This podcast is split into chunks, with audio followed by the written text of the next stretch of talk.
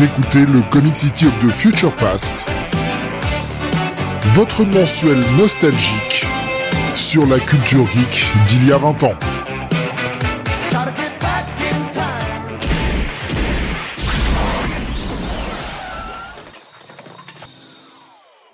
Bonsoir à tous et bienvenue sur le 58e numéro de Comic City of the Future Past. Nous sommes aujourd'hui le mardi 18 octobre 2022 et comme chaque mois nous revenons sur ce qu'il sortait il y a 20 ans pour vérifier si cet adage se tient, c'était mieux avant. Et avec moi ce soir pour vous parler de toutes ces vieilles geekeries, le bon Don Jonath. Salut à tous. On va finir par euh, se planter un jour et t'appeler Bonne Jonath, comme Bon Jovi. Ouais. On m'a déjà appelé John Donat. John Donat, pas mal ça. Donc. Euh... Eh, bon Jovi était dans, dans Lee McBeal. Oui, c'est pas ce que j'aurais retenu de mieux dans Ali McBeal. Oui, mais regarde, il côtoyait tout ce magnifique cast. Ah, oui, alors là, par contre, euh, clairement, il y avait un, un cast de chez Cast à l'époque, surtout à partir de la saison 2, quand euh, euh, Lucidieu et Portia de Rossi euh, sont arrivés. Je crois que c'est dans la saison 2, hein, si je me trompe pas. Euh, Ouais. Là, pour le coup, euh, Je crois pas que oui. c'était la saison 1. Non, la saison 1, c'est sûr. Mais après, je, je me souviens plus euh, quand est-ce qu'elles arrivent. et il me semble que c'est la, la saison 2, hein, de toute façon. ouais, ouais, ouais. Saison 2. Euh, vraiment, double addition superbe. Hein. Alexin qui proposait Jaune Tomate comme, comme prénom également. Voilà, merci Alexa. Elle McBeal, elle a pris 30 ans en 10. Elle fait même plus vieille qu'Harrison Ford. Ah ouais? Oh, J'ai pas, j'ai pas Oh. vu. Oh. Oh. En même temps, elle a mis longtemps à, prendre, à prendre de l'âge aussi. Hein. Parce que c'est vrai qu'elle est restée euh, physiquement jeune pendant très longtemps. Euh, donc bah, le programme de ce soir, on va faire comme d'habitude, on va parler Voilà. tout d'abord comics, nous parlerons ensuite cinéma avec la sortie euh, au ciné d'il y a 20 ans, nous parlerons de télévision avec euh, un petit oubli du mois dernier. Honte à moi d'avoir oublié ça. Nous aurons la partie jeux vidéo, une très longue partie jeux vidéo puisque c'est le mois d'octobre. C'est là où tous les éditeurs sortent euh, leurs gros titres hein, pour Noël. Nous parlerons bien sûr de sport, de manga, de musique et puis euh, le euh, le final, l'apothéose, le climax de cette émission, le top 50. Ouais. Ouais, ouais, ouais. Le top 50 qui pourrait, euh, qui pourrait être riche. Oh, est-ce un indice sur le premier du classement? Euh, non, pas vraiment. Oh merde. J'essaie de faire un, j'essaie de trouver un truc et puis euh, je, Je me suis dit- rendu compte que que j'étais sur la pente glissante. Alors euh, bon, allez, euh, tant pis, hein, je tombe, hein, donc voilà. Je me suis dit, ça y est, ça y est, Jonathan commence à nous, à, à- à nous mindfuck, qui va nous poser des petits indices comme ça tout au long de l'émission. Ah non, putain. Voilà, malheureux. Euh, le, qu'est-ce que je, mince, j'ai un truc, j'ai un truc qui m'est passé par la tête et que j'ai oublié. Oui, si, le fait de société pour commencer, puisqu'on va pas commencer avec les comics, on va évacuer le fait de société tout de suite. Euh, le bro en plus, il est pas, il est pas super joyeux, donc euh, autant s'en débarrasser dès maintenant. Ouais. Le seul gros fait marquant euh, de ce mois d'octobre eh bien, vient du, du côté des États-Unis puisque le Congrès américain euh, a voté une résolution autorisant la guerre en Irak. Voilà. Sympathique. Voilà, ça fait plaisir. Oui. Alors bon, la, la date, euh, la date exacte hein, du début de la guerre officielle est le 20 mars 2003, mais euh, voilà, ils ont voté euh, dès octobre 2002 euh, l'autorisation de d'aller d'aller poutrer là-bas, quoi. C'est sympa. Voilà. C'est pour traquer les terroristes, ils ont dit. Je viens d'un vieux pays, la France, un vieux continent, l'Europe? L'heure de gloire de Dominique de Villepin, nous dit Alexin. Ça, c'est ça, ouais. C'est ça. Écoute, euh, bah, ce jour-là, hein, à l'ONU, euh, il avait été bon, hein, ce con. Hein. Ouais, ouais. Ouais, mais euh, de toute façon, ils avaient totalement raison de ne, ne, ne pas de ne pas y Ah aller. ouais, ouais, pour le coup, euh, bon, Chirac a pas fait, euh, pas fait grand-chose hein, à la tête de la France, on va pas se mentir. Mais bon, il a été toujours ferme dans sa position contre la guerre en Irak. Hein. Donc, Et c'était c'était une très bonne chose hein, parce que c'était, on le sait, une guerre Ah, bah oui, hein. in- totalement inutile euh, sous des prétextes fallacieux. On le sait parfaitement. exactement. Euh, on, va remonter un petit peu l'ambiance, hein, vous inquiétez pas. C'était quand même le gros fait de société marquant, c'était important d'en parler. Enfin, ce sont des années qu'on a tous vécues et euh, bah, on s'en rappelle quand même un minimum. Mais euh, on va on va passer à des trucs plus sympathiques. On va parler eh bien de comics et notamment les comics VO pour commencer avec le top de ce qui sortait en octobre 2022. Et alors là, et eh on avait un certain immobilisme qui s'était euh, installé ces derniers mois. Alors après une forte domination Marvel, on a eu une domination un peu Dreamwave ces derniers temps avec beaucoup de titres Transformers dans du classement. Sans partage, tu peux, tu peux même le dire, hein. écrasant domination. Hein. Je crois peut-être pas été jusque là, mais euh, en tout cas où ils avaient de sacrés chiffres. Et eh bien là, ça y est, la rupture, le, le breaking point de ce top, le changement le plus total. Je te laisse y aller, Jonathan, je t'en prie. Ben, il me semble que j'en avais parlé le mois précédent. J'avais dit, j'avais dit un truc du style. C'est bizarre. Euh, on n'a toujours pas vu ce, ce titre euh, dans les euh, dans les places du, du top. Quand c'est mhm. qu'il arrive Qu'est-ce qui moi, se passe bah je t'avais dit oh non, c'est encore dans quelques mois. Et eh ben non, je m'étais totalement fourvoyé, totalement. on, on, aurait pu éventuellement faire la recherche au mois d'après, hein, au mois d'octobre. Ça se trouve, on aurait peut-être pu trouver le truc. Bon, mais voilà numéro 1, euh, c'est un titre d'ici, figurez-vous. Alors là, vous me dites, c'est pas possible. Ah, c'était déjà arrivé, on l'avait vu avec euh, des K2, par exemple, truster la place du, classement euh, au moins le mois de la sortie. Ouais, ouais, oui, mais là, c'est pas, c'est quelque chose de beaucoup mieux que des K2 quand même. C'est pas dur, vous me direz. C'est le Batman 608 euh, qui s'est vendu à pratiquement 121 000 euh, unités et Batman 608, bah, ça marque le début de Batman Hush. Eh par euh, Jim Lubb et non, Jeff, Jeff, Lubb et, et, et, Jim Lee. Ouais, Jim Lubb et Jeff Lee. C'est leur version Bizarre World, c'est ça, c'est les mecs qui sont inversés. Peut-être qu'ils auraient du talent comme ça. Euh, donc, donc voilà, Batman Hush euh, bah, qui a euh, bah, voilà euh, qui quand même malgré tout un, un run qui euh, qui aura marqué le, le personnage de Batman euh, run ou sur lequel Jeff Lubb introduit un nouveau personnage hein, celui de mmh. Hush et il en profite pour montrer toute la galerie de personnages de la Bat Family la galerie de vilains aussi de euh, de Gotham. Bon, il y a une redcon hein, à un moment donné avec euh, Selina Kyle, Catwoman. Je pas trop compris ce qui s'est passé par la tête de Jeff Lubb. Voilà, une petite fanfic encore. Euh, mais sinon, globalement, euh, bah pas le un, le run ultime hein, de Batman, attention, mais un run blockbuster assez efficace, quoi. Alors, pas le run ultime de Batman, je suis d'accord avec toi, et, et je, je sais que ce, ce, cet arc est on voit souvent pas mal de critiques dessus, un peu euh, un peu en mode comme les, les, les comics des années 90, le truc se fait un peu défoncer par son côté blockbuster, mais je trouve malgré tout que ça reste une très bonne introduction, un très bon premier comic de Batman à quiconque voudrait s'y mettre. Tu vois passer la galerie de vilains, t'as un nouveau méchant, etc. Ouais, c'est bien en fait.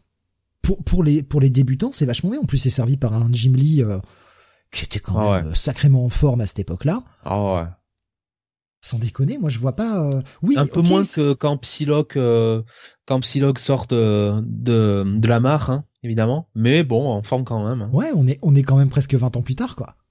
Euh, de, 10 ans plus tard, pardon. Euh, 10 ans. Te plaît. Oui, 10 ans. On va essayer de se calmer sur les dates. S'il te plaît. Euh, moins de 10 ans après la scène de garage aussi avec, avec Cyclops. Non, moi je trouve que vraiment, enfin, pour, pour un, une première histoire de Batman à faire découvrir à quelqu'un, c'est c'est c'est vachement bien. C'est ce qu'il faut. Ouais, ouais c'est blockbuster. Effectivement, c'est pas l'arc le plus mémorable, mais il remplit bien son office. Je veux dire, Batman était en train de crever dans son coin. Ok, on a eu euh, on a eu Bruce Wayne murderer et Bruce Wayne fugitif qu'on remis un petit peu de vente, mais Batman était en train de crever. Ils ont fait ce qu'il fallait. Ils ont foutu du gros nom, Jeff Lobb, qui avait euh, connu ses ah heures de gloire bah. sur Batman avec Long Halloween, Dark Victory, donc euh, voilà, c'était c'était quand même un mec euh, un mec qui, qui pesait un minimum euh, sur Batman à cette époque-là. On a mis Jim Lee qui est quand même un, grand dessinateur de, comics de l'époque. Putain, et ils nous font un truc qui certes n'a peut-être pas une immense profondeur, mais ramène des lecteurs. En fait, ils ont fait ce qu'il fallait quoi. C'était ce que Batman, avait, ce dont Batman avait besoin. Je peux parler correctement aussi Franchement, les, la, la, le, le, le cara design là-dessus euh, de, de Jim Lee euh, sur, euh, sur les personnages Batman. Alors oui, on reconnaît, on reconnaît le style de, de Jim Lee, mais franchement, là, il, c'est l'un des meilleurs. Je trouve que c'est un des meilleurs travaux de, de sa carrière. moi, il y a une, une couve qui me fait, ouais, que que que, que j'adore toujours. C'est c'est celle où t'as Nightwing et Batman qui courent l'un après l'autre là, comme ça. Euh, voilà qui je trouve qui je trouve marche marche très très bien quoi franchement non Hush ouais c'est euh, ça ça fait ça fait bien le job quoi il y a, pas de problème je, je, je, suis tout à fait d'accord. Hein. C'est euh, voilà, ce nous dit, c'est du blockbuster, c'est ça. Mais c'est ce dont Batman avait besoin à ce moment-là. Ouais. Et puis honnêtement, euh, Hush, quel bon personnage. Voilà, euh, mine de rien. Euh, alors c'est un peu capillotracté à certains moments dans Batmanush, tu vois, il y a certaines explications qui sont un peu bon, tu dis ça tend un petit peu trop sur des fois sur le le, le surnaturel, mais mais Hush en lui-même, le concept du, du personnage, euh, voilà, c'est c'est c'est un très bon personnage et qui a vraiment, euh, je trouve, euh, euh, qui qui pour moi rentre directement avec ce run-là, tu vois, dans les les personnages les plus les plus importants de la galerie de villains de Batman, quoi, les plus les plus dangereux, quoi, tu vois, les plus comment l'expliquer? Euh, Tu sais un peu comme le Joker ou, ou Raz vraiment ou, ou Two Face quoi, vraiment qui a ce, cette connexion avec Batman. Ouais. Je suis entièrement d'accord. Ça, ça, ils l'ont, ils l'ont bien imposé. Le seul défaut peut-être pour moi de Hush, c'est peut-être qu'il est un poil trop long, parce que 12 parties, c'est un. Oui. Voilà. C'est un peu long. Ouais, ouais. Et euh, voilà, ce que Alexandre me disait, euh, ça te vend la grandeur de l'univers. Tu vois Superman aussi dans le dans le truc? Ils auraient dû faire euh, un film d'essai avec cette histoire au lieu de le faire en animation. Et en animation, ils ont changé le méchant, nous dit-il. Ah, j'ai jamais regardé le, la version. Euh... C'est c'est difficile quand même à adapter euh, à adapter sur un film parce que t'as tellement de personnages en fait. Et euh... Ah, il vient de révéler qui. Euh, alors, il a mis en spoiler hein, pour ceux qui ne veulent pas savoir, mais ils ont changé le méchant. Il nous dit qui c'est. Alors, ce que déjà, enfin, moi, ce que je trouve très con, c'est que le truc s'appelle Hush et tu changes le méchant. Faudra m'expliquer le concept. Bah surtout vu qui est le méchant en l'occurrence, ouais, c'est Osef quoi. Non mais enfin, mais, mais quel est l'intérêt si le bordel s'appelle Hush? Bah faut que le méchant ce soit Hush. Bah, je sais pas, c'est bah comme c'est comme quand je demande d'avoir du Batman dans Batman quoi, tu vois, c'est c'est comme si tu faisais Killing Joke avec Razal Ghul, tu vois. Franchement, est-ce qu'on imagine Raz mettre euh, le commissaire Gordon cul nu sur un tricycle avec des nains des nains ailés autour? Un mec de la de la prestance de Raz. Pas dans un parc d'attractions, mais par contre dans le désert peut-être. Oh non, Raz il est trop chevaleresque pour ça. Il le mettrait euh, cul nu sur un dromadaire. Pas un tricycle. Oh putain. un dromadaire quand même donc ouais, bah bonne euh, bonne vente, hein, bon démarrage pour ce premier numéro de l'arc, 121 000 copies comme tu l'as dit quasiment, euh, qui bah qui écrase en fait déjà le numéro 2 hein, puisqu'il y a il y a plus de il y a plus de 10 000 copies euh, d'écart. Néanmoins, quand on compte en termes de dollars, ça n'en fait que le troisième du top, Et eh oui. Bah, puisqu'il est vendu à 2,25. Et donc il est seulement troisième. Le numéro Ouais. Le 608 euh, moi je l'ai à 3 dollars sur comment ça se fait? 2,25. Il, fait, il valait 2,25 à l'époque. Ah non, je suis con. Euh... Ouais, non, je vois le truc de 25. C'est parce que je vois dollar 3, je comprends. C'est les dollars canadiens, ça. Ah, ok. D'accord. Euh, le, le, premier du top, bah on va y venir tout de suite. C'est le troisième du coup. Bon, ils échangent leur place en termes de dollars. Et oui, nouvelle série Transformers. Tiens donc, quelle surprise Transformer War Within euh, chez Dreamwave, alors que c'est quand même vendu à 106 500 euh, unités. Sans doute qu'il y a la moitié des, des, stocks qui ont été perdus en cours de route, hein. sinon ça aurait été le double, bien sûr. Euh, Au moins. Au moins, le mec il leur démord pas, tu sais. Euh, ouais, donc euh, Transformer euh, War Within. Alors euh, j'avoue là par contre que je suis totalement totalement profane sur quelle quelle était la nature de ce run. très sincèrement, je ne sais pas je ne sais pas de quoi ça peut parler. J'ai l'impression que c'est quand même avec les personnages de Generation 1. voilà, donc c'est en 6 dans cette continuité, ouais, une mini. Mais je peux pas vous dire ce que ça raconte ou pas quoi. Donc et pourquoi c'est premier du top en dollars? Eh bien tout simplement parce que le bouquin valait 2,95 comparé au Batman qui valait que 2,25. Et donc bah forcément il passe devant en termes de dollars. Franchement, ils auraient mis le bouquin à 8 dollars, hein, ils en auraient vendu tout autant quoi. Je, je suis pas sûr. je suis pas sûr. Alors on a éludé le, le deuxième du top, et bien le deuxième du top il s'agit du neuvième numéro d'Ultimate.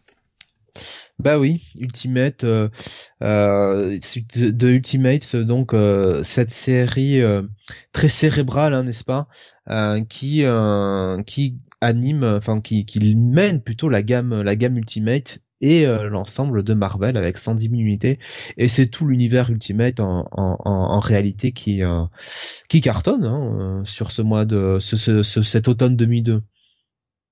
C'est ouais, c'est c'est fou, hein. Le, le, titre continue de vendre des caisses et d'ailleurs la gamme Ultimate vend bien. Ensemble. Ouais, bah ouais, ouais. De toute façon, euh, tu regardes le top. Euh, dans le, le top euh, le top 10, tu as 1, 2, 3, 4, 5 titres Ultimate, la moitié. Ah, j'en vois 4 moi. 1, 2, 3, 4, 5. Bah non, il y en a 5. Ah bah non, il y en a 4. Ah non, oui, je veux dire, c'est lequel le cinquième, parce que je le voyais pas. Ah, Parce qu'on a Ultimate Spider-Man qui sort deux numéros, le 28 et le 29, qui sont respectivement Batman. sixième et septième du top, qui vendent chacun 98 euh, 500 copies en moyenne, donc euh, ouais, bon, joli score. Et Ultimate X-Men est juste en dessous à la huitième eh ben, place. Si tu préfères, si tu préfères quatre, enfin sur les huit premiers, il y en a quatre qui sont des titres Ultimate. ouais. Quand Mais dans le top 10, dans le top 10, voilà, toute la gamme Ultimate, en tout cas les séries régulières, sont présentes c'est un véritable carton. Ouais. 110 000 pour Ultimate, 98 500 pour chacun des Ultimate Spider-Man et 96 300 pour euh, Ultimate X-Men. On est pratiquement à 100 000 unités sur euh, tous les titres Ultimate, donc. Euh... Les mecs se font des couilles en or. Ouais, ouais. En, en, finalement, en, bah, en faisant un, un, un, reboot qui pas son nom, quoi. C'est ça. Ah. Alors oui, c'est pas dans l'univers 616 que ça passe, mais ça permet de, de, faciliter un petit peu, tu vois, de, de raconter des histoires qu'on a déjà racontées et ainsi de suite, quoi. Ouais, tu changes quelques trucs et puis ça, c'est bon. Tu refais des histoires, quoi. Ouais, c'est bon, ça passe. oh, ben, on leur dit que c'est un autre univers, c'est bon, et on peut dire qu'il se passe à peu près la même chose, mais on change la fin, quoi. Ouais, on va enfin pouvoir la raconter, hein, l'histoire d'amour entre entre Jean et Wolverine. Hein oh, bah là, je veux dire, à la fin de cet arc, bon bah il a chez un ro, bah là tu le fais péter, c'est bon, c'est pas la même chose, quoi. Ça passe. mais enfin bon. Bon après honnêtement, hein, les, les, titres vont s'éloigner énormément, ils vont beaucoup diverger de de, de l'univers 616. Et tant mieux d'ailleurs. Je, oh je vois pas l'intérêt de, de réécrire deux fois la même chose. Euh, donc 4 titres Ultimate sur 10 euh, dans ce top 10. On a aussi beaucoup de Spider-Man, hein, puisque comme je l'ai dit, on a deux titres Ultimate Spider-Man, mais on a aussi également Amazing Spider-Man qui est à la cinquième place, qui vend 105 000 copies. Et on a la fin de la mini-série euh, Spider-Man Black Cat Evil That Men Do, qui, qui d'ailleurs, je sais même pas pourquoi il est là, puisque de toute façon, il devrait pas sortir maintenant, il devrait sortir bien plus tard, ce titre-là, parce qu'il était en retard. Oh bon, il est, il est classé 9 dans le top. On va savoir. Donc, euh, encore une fois, hein, un top 10 euh, bien bien écrasé par Marvel. 8 titres sur 10 sont du Marvel, un titre Dreamwave, un titre DC. C'est roule sur la concurrence. Hein. New X-Men toujours euh, premier titre Marvel proper, on va dire, qui est à la quatrième place, numéro 133, 105 000 copies vendues. Ouais. Bah, c'est de toute façon c'est c'est c'est vraiment New X-Men le titre de Morrison qui euh, bah, qui, qui garde un petit peu le, les, les X-Men euh, en haut de l'affiche. Hein. Ah bah de toute façon là l'écart se creuse entre New X-Men et Uncanny X-Men. Hein. Uncanny X-Men n'est que dixième du top, alors que dixième du top. On va dire, j'exagère un peu, mais on est à euh, oh, c'est l'épisode 414, 105 000 copies vendues pour New X-Men, seulement 80, même pas 90 000 pour, Eh 80, ouais. pour Uncanny X-Men. On est à 15 000 copies de différence. C'est énorme. Le, Ouais. le run d'Uncanny X-Men euh, est en train de, de- de s'écrouler comparé à l'autre série, quoi. Bon. On va voir si ça continue dans les prochains mois. Réponse euh, oui. On le sait. Et malheureusement. Dans les autres, euh, dans les autres titres euh, importants dans ce top, euh, on va rester du coup sur l'indé, Oui. puisque euh, bah, toujours du Transformers, putain. Comment ça, toujours du Transformer Que- que que place. cette, qu'est-ce que c'est que cette remarque? Oui, Transformer Armada. Et là, quand même, c'est le quatrième numéro. Hein. Quatrième numéro qui en vend encore euh, 88 000 euh, euh, unités pratiquement.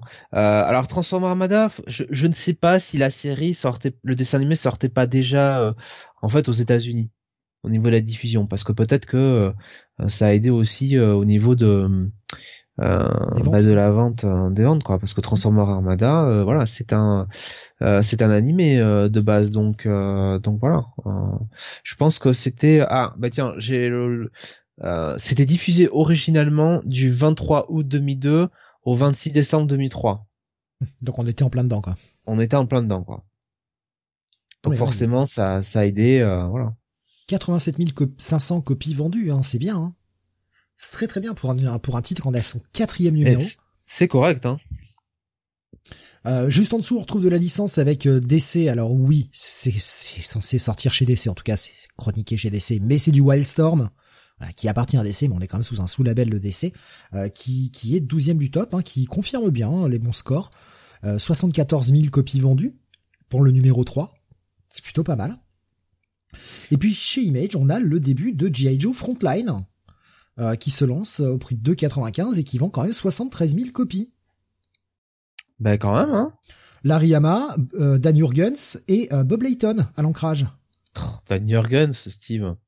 Non mais c'est pas c'est pas une demi-équipe quoi. Sau- sauveur, sauveur de franchise, sauveur de tous les titres sur lesquels il passe. C'est euh, Demande à Nightwing. ils, ils... putain salaud. C'est pas une demi-équipe quoi. Comme je veux dire, on a mis Larry Hama qui était euh, Bah le Qui est- spécialiste hein. qui était le spécialiste, ouais, qui écrivait déjà beaucoup chez chez Marvel à l'époque. Euh, on a mis Dan Jurgens qui qui est euh, quand même un Un dessinateur qui a un trait euh, qui passe un peu partout. On a mis Bob Layton à l'ancrage, le mec qui est venu cachetonner un peu. Colorisation d'hi-fi qui était déjà là, bien sûr. Euh, non, non, premier numéro euh, solide quoi. 73 000 copies vendues. Bah écoute. Et juste en dessous, pour rester du côté Larry Hama, on a le Wolverine, tu vois. Bon, qui n'était plus écrit par Larry Hama depuis bien longtemps, mais bon, ok, vous voyez le délire quoi.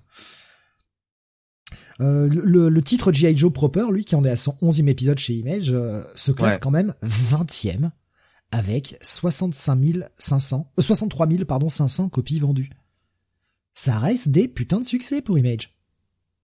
D'ailleurs, c'est les deux premiers titres Image du top. Le G.I. Joe Frontline et le G.I. Joe. Alors, il va falloir attendre le, ah, le 26e, c'est Battle of the Planets, on est encore sur de la licence. Bah, le premier titre de Image Proper, c'est Spawn, numéro 127, qui vend quand même encore 42 500 copies. Et d'ailleurs, je me suis amusé là dans Stop, j'ai regardé la différence entre euh, bah, les deux séries les plus longues chez euh, chez Image, à savoir Spawn et Savage Dragon. Donc Spawn, comme je le disais, est 34e du top, et Savage Dragon, il est, euh, attends, je l'ai vu tout à l'heure. Putain, il est, il est dans le bas du classement, il est 100 et quelques. Faut que je le retrouve parce que je l'ai paumé, je suis allé trop vite. Euh, c'est le numéro 100 et des bananes et il, il vend 13 000 copies, un truc comme ça. Enfin, c'est euh, un, un score tout petit, quoi. Euh, voilà, 141e du top pour le numéro 104 et il vend 13 195 copies. La différence entre les deux produits est énorme. Clair. Ouais. Qu'est-ce que tu vu, vu passer d'autres dans ce top euh, VO, euh, Jonath? Bah, j'ai envie de dire que pff, les, les, les trucs intéressants, importants étaient surtout euh, surtout en haut parce que bon finalement on- en vrai on est un peu sur la même tendance que les mois précédents, il y a qu'à voir d'ici hein. Hmm. Euh, puisque si t'enlèves euh, si t'enlèves Hush, finalement c'est toujours un DC qui est euh, dominé par enfin qui est très très bas dans le classement et qui est sauvé par la la JLA finalement et euh, et euh, pff, par encore le reprint de Green Arrow quoi. Donc euh, bah, et Green Arrow, euh, Green Arrow, quand on est à son 18e épisode, qui n'est plus scénarisé par Kevin Smith, rappelons-le, bah là, il est en train de baisser gentiment. Il est rendu à la 22e place. Il vend plus que 57 679 copies. L'effet Kevin Smith est, terminé et ça y est, c'est plus lui et la série redescend. Ouais, mais bon, euh, ça reste toujours parmi les d'ici. Euh. Ah oui, oui, c'est le la, première série solo, euh, hormis le Batman Hush là, mais c'est c'est toujours la première série d'un d'un personnage solo chez DC à se vendre quoi. Ouais. Quand même fou hein, de se dire qu'à une époque, le plus gros vendeur chez DC était Green Arrow. Ça paraît improbable, mais c'était le cas pourtant. Bon, pas pas grand chose de, de très marquant dans ce top. Euh, le X Statix, euh, puisque bah on connaît hein, la, mouture euh, Peter Milligan et Michael Red. X Statix, qu'on est à son quatrième numéro, vend quand même encore 41 775 copies, ce qui est un bon score. Mais ce qui est dingue, c'est qu'on a Weapon X au-dessus, qui, qui, était une série beaucoup plus bourrine, qui, qui est deux places au-dessus et qui vend, qui vend plus plus d'épisodes quoi je qu'ils vendent quand même 3000 épisodes de plus. C'est assez dingue. La série Weapon X n'était pas non plus un méga chef-d'œuvre. Hein, euh, voilà pour ce que j'ai vu passer d'intéressant. Après, ben, on a du Superman un peu plus bas dans le tableau, hein, autour de la 40e place, euh, ce, genre de choses-là. Pas, pas incroyable, même. Hein. On va voir euh, comment justement cette modification avec un Batman qui prend la tête va, va ce que ça va donner dans les prochains mois. Et c'est assez, on va dire, hormis ce titre-là, pour le moment, il n'y a pas de bouleversement du classement. Non. On va partir du côté de la VF maintenant avec euh, eh bien des, des, titres chez Panini. Alors Panini qui euh, vous, trouvez que Panini vous met des douilles aujourd'hui Attendez, attendez, le faisait déjà il y a 20 ans. Ouais, avec euh, le numéro 1, la sortie d'Ultimate. Alors là c'était en mode kiosque, hein, le, la sortie de la version kiosque. 3,85€ à l'époque. Ouais, avec bah, deux épisodes. Ah, déjà, ça commence à faire. Hein. Bon, c'est toujours, c'est toujours euh, un, mais malgré tout, ça reste un meilleur rapport qualité-prix que euh, aux États-Unis. oui, dire bien sûr, bien sûr. Mais bon, deux épisodes, euh, bon pour un kiosque. D'ailleurs, est-ce qu'il y avait bien les deux épisodes dans le premier ou est-ce que c'était juste le premier qui était un double J'ai un doute maintenant, tu vois. Ouais, alors moi, par contre, je suis totalement profane là-dessus. Hein, non, non, il y a, euh, non, non, il y avait les deux, il y avait les deux premiers épisodes. Euh, le, le, le magazine faisait 72 pages. Il y avait euh, le premier qui est un double épisode plus le deuxième. Mais après, on avait la petite douille, la bonne petite douille. Ah ah oui, eh oui, Ultimate, Ultimate X-Men, donc le, le, numéro 1 intitulé L'homme de demain, enfin le premier premier volume, à 10,50€ euh, et, euh, et en fait euh, qui contient ben que Ultimate X-Men 1. Voilà, juste Ultimate X-Men 1, réédition Prestige chez chez Panini, 10,50€ pour un single. Ok. Ouais, alors là, c'est quand hein, même. On parle de douille là. Sérieusement quoi. 10,50€. Il y a 20 ans. C'est putain de cher. Ouais, c'est c'est invraisemblable. Faut vraiment aimer Ultimate X-Men, qui est quand même pas la meilleure de toutes les séries. Hein. Enfin bon. Euh, on avait également euh, dans la collection, euh, alors ça va être la collection Max, je crois qu'ils appelaient ça, enfin qui était un peu sur les modèles des 100%. La sortie de Fury, alors en français ils avaient appelé ça Lève-toi et marche, qui était en fait la série, la mini-série en 6 Fury sous le label Max aux États-Unis, pardon, scénarisé par Garth Ennis et dessiné par Derek Robertson. les six épisodes donc réunis en un seul bouquin, qui valait que 12 euros à l'époque, ce qui était plutôt pas mal. Ça fait 2 euros l'épisode, on est sur un format librairie, euh, pas si cher quoi. Ouais, je connais pas. Il y a Alexin qui me dit ils savent ils savent ce que valent les, fans des X-Men. Ah ouais non mais euh, c'était hyper cher. Et Tommy qui nous dit what the fuck 10,50€ pour un numéro. Ouais ouais mais c'est la collection prestige. Alors j'ai pas vu le format. Peut-être que c'était un format plus grand. Euh, peut-être un format plus proche du franco-belge en termes de hauteur etc. J'en sais rien. Enfin 10,50€ pour un single. Mais non quoi. Mais non. Alors tout dépend si euh, en fait c'était euh, le quand ils disent euh, le 1, en fait est-ce que ça ça ça désigne pas le TPB peut-être? Non non non non, c'est le 1. Voilà. Ouais, j'ai essayé de ah. m'accrocher à ce que je peux. Hein. Non non, c'est le 1. Bah, de ce que j'ai trouvé en tout cas, c'est le 1. Alors corrigez-moi si je dis une connerie hein. Si j'ai fait une erreur mais moi d'après mes recherches, c'est juste le single numéro 1. Donc, euh, d'un côté, ça me surprend pas, venant de Panini, mais de l'autre, enfin, ça, paraît tellement improbable, quoi. Tu vois? Comment tu non, non, c'est juste l'épisode 1 qui est euh, qui bah, qui est un épisode double, puisque dans le numéro 2 de cette édition Prestige, je viens de vérifier, on aura bien les épisodes 2 et 3. Oh là là. ouais, c'est de l'enculade à ce niveau-là, il hein, n'y a pas d'autre mot. Hein. Là, tu te fais euh, tu te fais caresser le fion. Violent, quoi. Il y avait autant de pigeons que maintenant à l'époque, monde schizophile. Je ne sais pas si ce, si ce truc a eu du succès. Euh, je crois qu'il y en a eu 6, euh, 6, numéros. Mais euh... non, 10. Il y en a eu 10 au total. Voilà. Il y en a eu que 10 au total. Mais euh... et sachant que le, dernier est quand même sorti en 2006. Hein, il mettait du temps à les sortir en plus. Ouais, bon, bah... Et toujours au prix de 10,50€, bien sûr. Tommy nous disait pour la mini-série Fury, euh, cette mini-série de l'univers Max n'a jamais été rééditée en VF, ni aux US, à part un vieux TPV introuvable aujourd'hui. Et d'ailleurs, elle est plutôt sympa, par Ennis et Robertson. Continuons du coup du côté de chez Semic maintenant. Oui, alors du côté de chez Chemic, euh, on a la sortie du spécial DC numéro 16 consacré à Nightwing, donc en gros une rétrospective de la, ça nous a présenté comme ça une rétrospective de la carrière de euh, Nightwing. Euh, donc, euh, bah en gros, j'imagine parce que là, j'ai pas le descriptif. En gros, ils ont rassemblé quelques-uns des épisodes célèbres du personnage, j'imagine. 4,60€. Euh, euh, je sais pas, je, sais pas à quoi ça correspond exactement. D'après ce que je vois, c'est un numéro du le numéro 100 de Batman Legends of the Dark Knight. Ok. je pense qu'il doit y avoir autre chose dedans. J'ai pas, j'ai pas fait gaffe, j'ai pas cherché la, la compo exacte du, bouquin. Je suis désolé. Je pourrais essayer de retrouver ça hein, rapidement, mais euh, là, là, je l'ai pas. Je te, à la rigueur, je te laisse avancer pendant que je trouve la compo. Oui, alors euh, juste après on a alors voilà par contre j'ai mis ça mais euh, sans trop connaître. Sion euh, 1 tome 1 ouais, c'est euh, 9,90 ouais Crogen donc de la merde. Euh, avec quand même comme équipe Ron Martz et Jim Chung.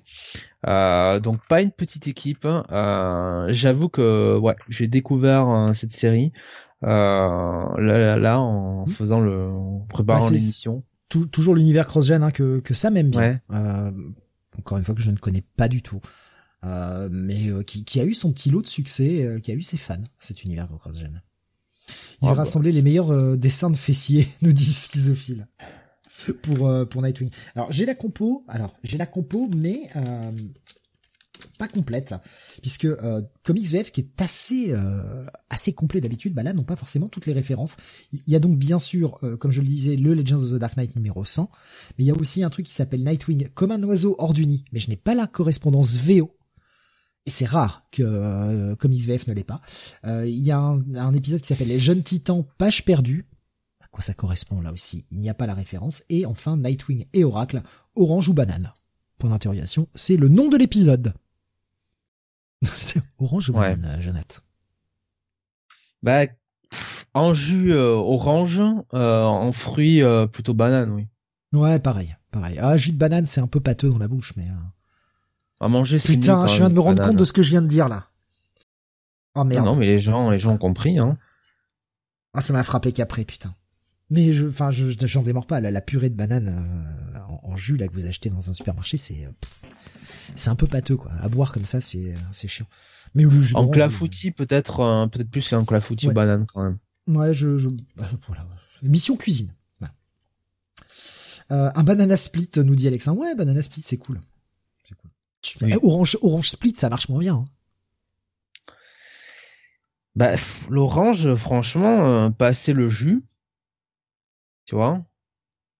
Ben ouais, je, je suis pas très fan des agréments en règle générale. Mm. Voilà. Bon, euh, est-ce que ce que nous venons de faire est plus intéressant que l'épisode Nightwing et Oracle? Peut-être. Non. non. Pas déconner non plus.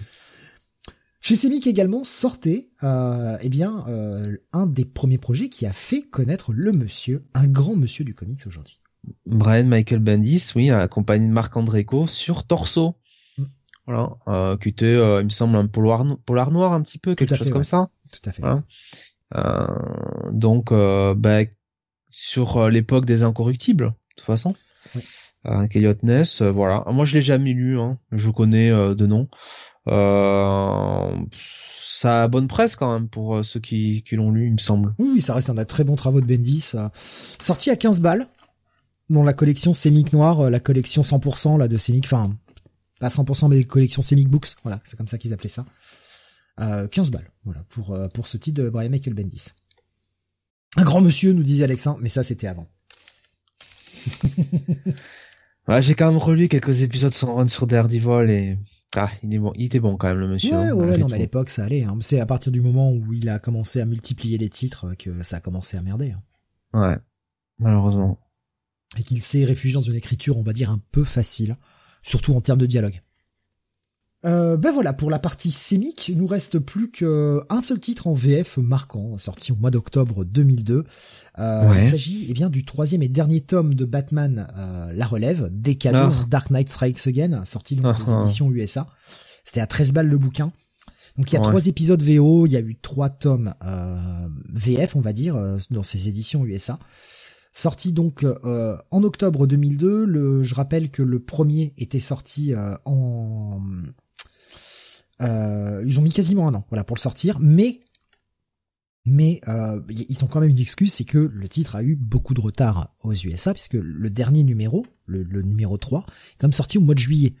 Et en français, on l'a au mois d'octobre. Donc ça a été quand même assez rapide en termes d'adaptation.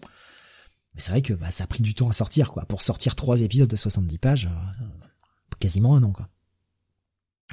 Euh, à savoir que donc il existera aux éditions USA une version collectée par la suite, qui sortira deux ans plus tard, sortira en novembre 2004. Puis après, ce sera réédité euh, à la fois par euh, par Panini et puis ensuite par Urban.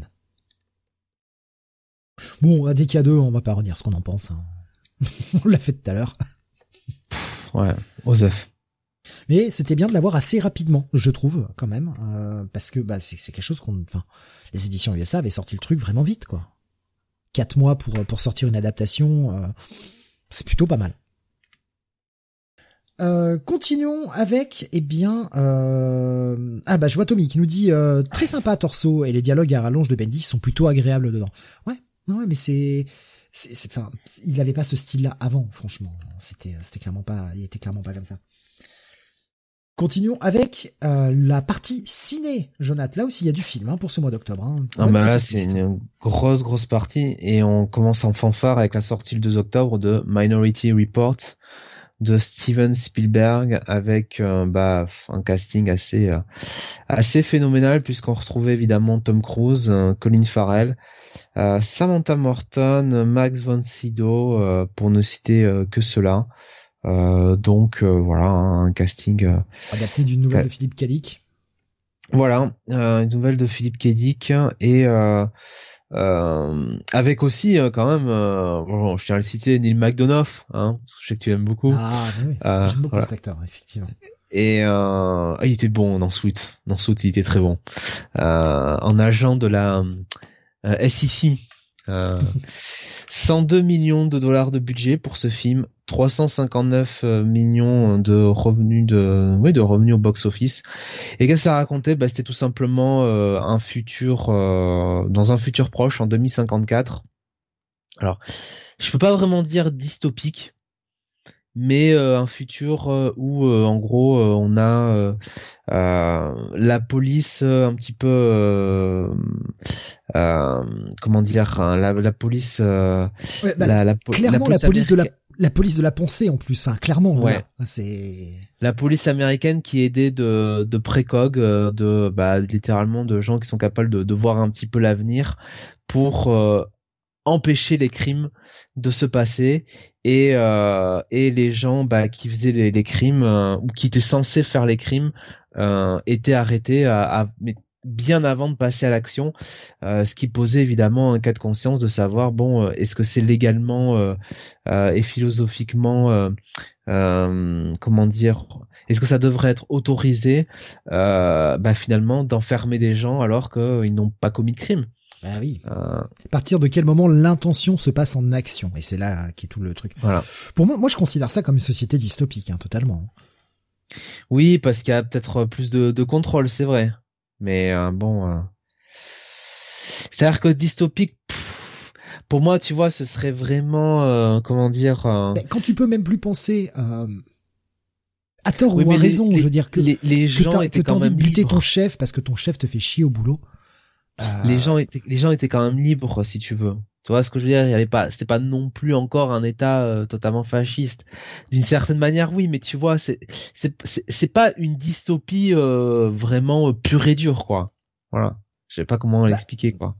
C'est de toute façon, c'est bien les thèmes de Kadik hein, qui sont abordés. On oui, oui, oui. La même la même redite que dans les thèmes de, de 1984 où le simple fait de penser à quelque chose d'interdit, la police venait t'arrêter, quoi.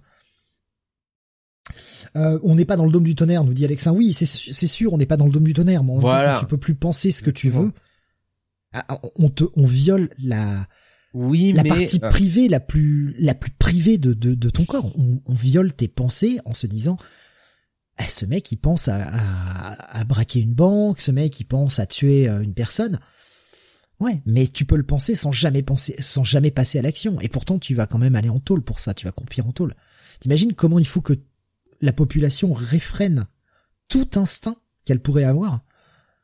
C'est, enfin, ah pour moi, pour moi, on est totalement dans la dystopie. Moi, c'est vraiment une société dans laquelle je, je, j'ai pas envie de vivre, hein, plutôt crever. Il y a un pourcentage, c'est juste avant que tu passes à là qu'ils interviennent. Ouais, enfin, on est quand même sur euh, des gens qui te fouillent gentiment le cerveau en se disant, hm, tiens, lui, il pense à ça, quoi. Ah, moi, je, non, ça me, ça me répugne. Schizophile nous disait un des meilleurs Spielberg, les écrans tactiles avec 10 ans d'avance. Oui, il y a toute cette scène où le mec est en train de danser là pour faire aligner ses fenêtres et tout.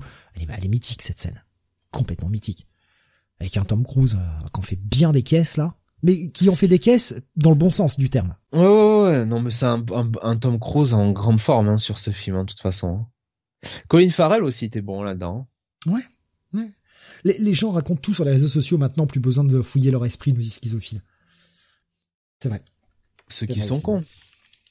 Mais oui, un, un, un bon film euh, Minority J'avais été de voir au ciné et franchement, j'avais vraiment bien apprécié. Bon, de toute façon, c'était un Spielberg, c'était inspiré de Kadik, euh, j'étais obligé d'y aller, franchement. bon, bon gros film. Puis John Williams, comme toujours, à la, la musique. Hein, parce que, ah oui, oui. Parce que, parce que voilà, parce que c'est Spielberg et que c'est John Williams.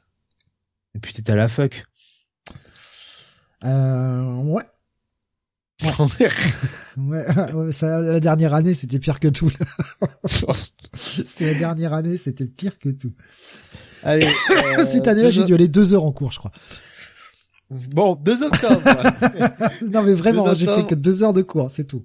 On a l'homme du train. Alors, là, tu l'as. Je l'ai, je l'ai mis parce que parce que c'était un gros film français à l'époque, euh, parce qu'on avait surtout un gros cast. Il avait été vendu euh, sur ce, ce cast-là. Film de Patrice Lecomte avec surtout dans, le, dans les rôles principaux Jean Rochefort et Johnny Hallyday. Donc c'est pour ça que je l'ai mis hein, vraiment parce que moi je euh, moi je l'ai pas vu hein donc je, euh... je, je l'ai jamais vu non plus. Je, l'ai surtout mis euh, je l'ai surtout mis là parce que bah oui c'était euh, c'était quand même un film dont on avait beaucoup parlé à l'époque de par son casting quoi avec un Johnny Hallyday qui qui s'illustrait au cinéma. Donc c'était pas c'était pas courant. Je suis en train d'essayer de trouver le le nombre de places mais je le trouve pas en fait. euh, les recettes mondiales atteignent près de 7,6 millions de dollars, voilà, d'après ce que j'ai pu trouver. Euh, mais le film a, ouais, le film a pas beaucoup marché en France. 2000, 265 931 entrées en 7 semaines. Alors qu'il a vachement mieux marché aux États-Unis. Enfin comprendre. Voilà, c'était l'histoire de le mentionner. Euh, les États-Unis, on va y rester, par contre, parce que là. Ouais, Là, on a quand même, euh, on a quand même une grosse sortie encore.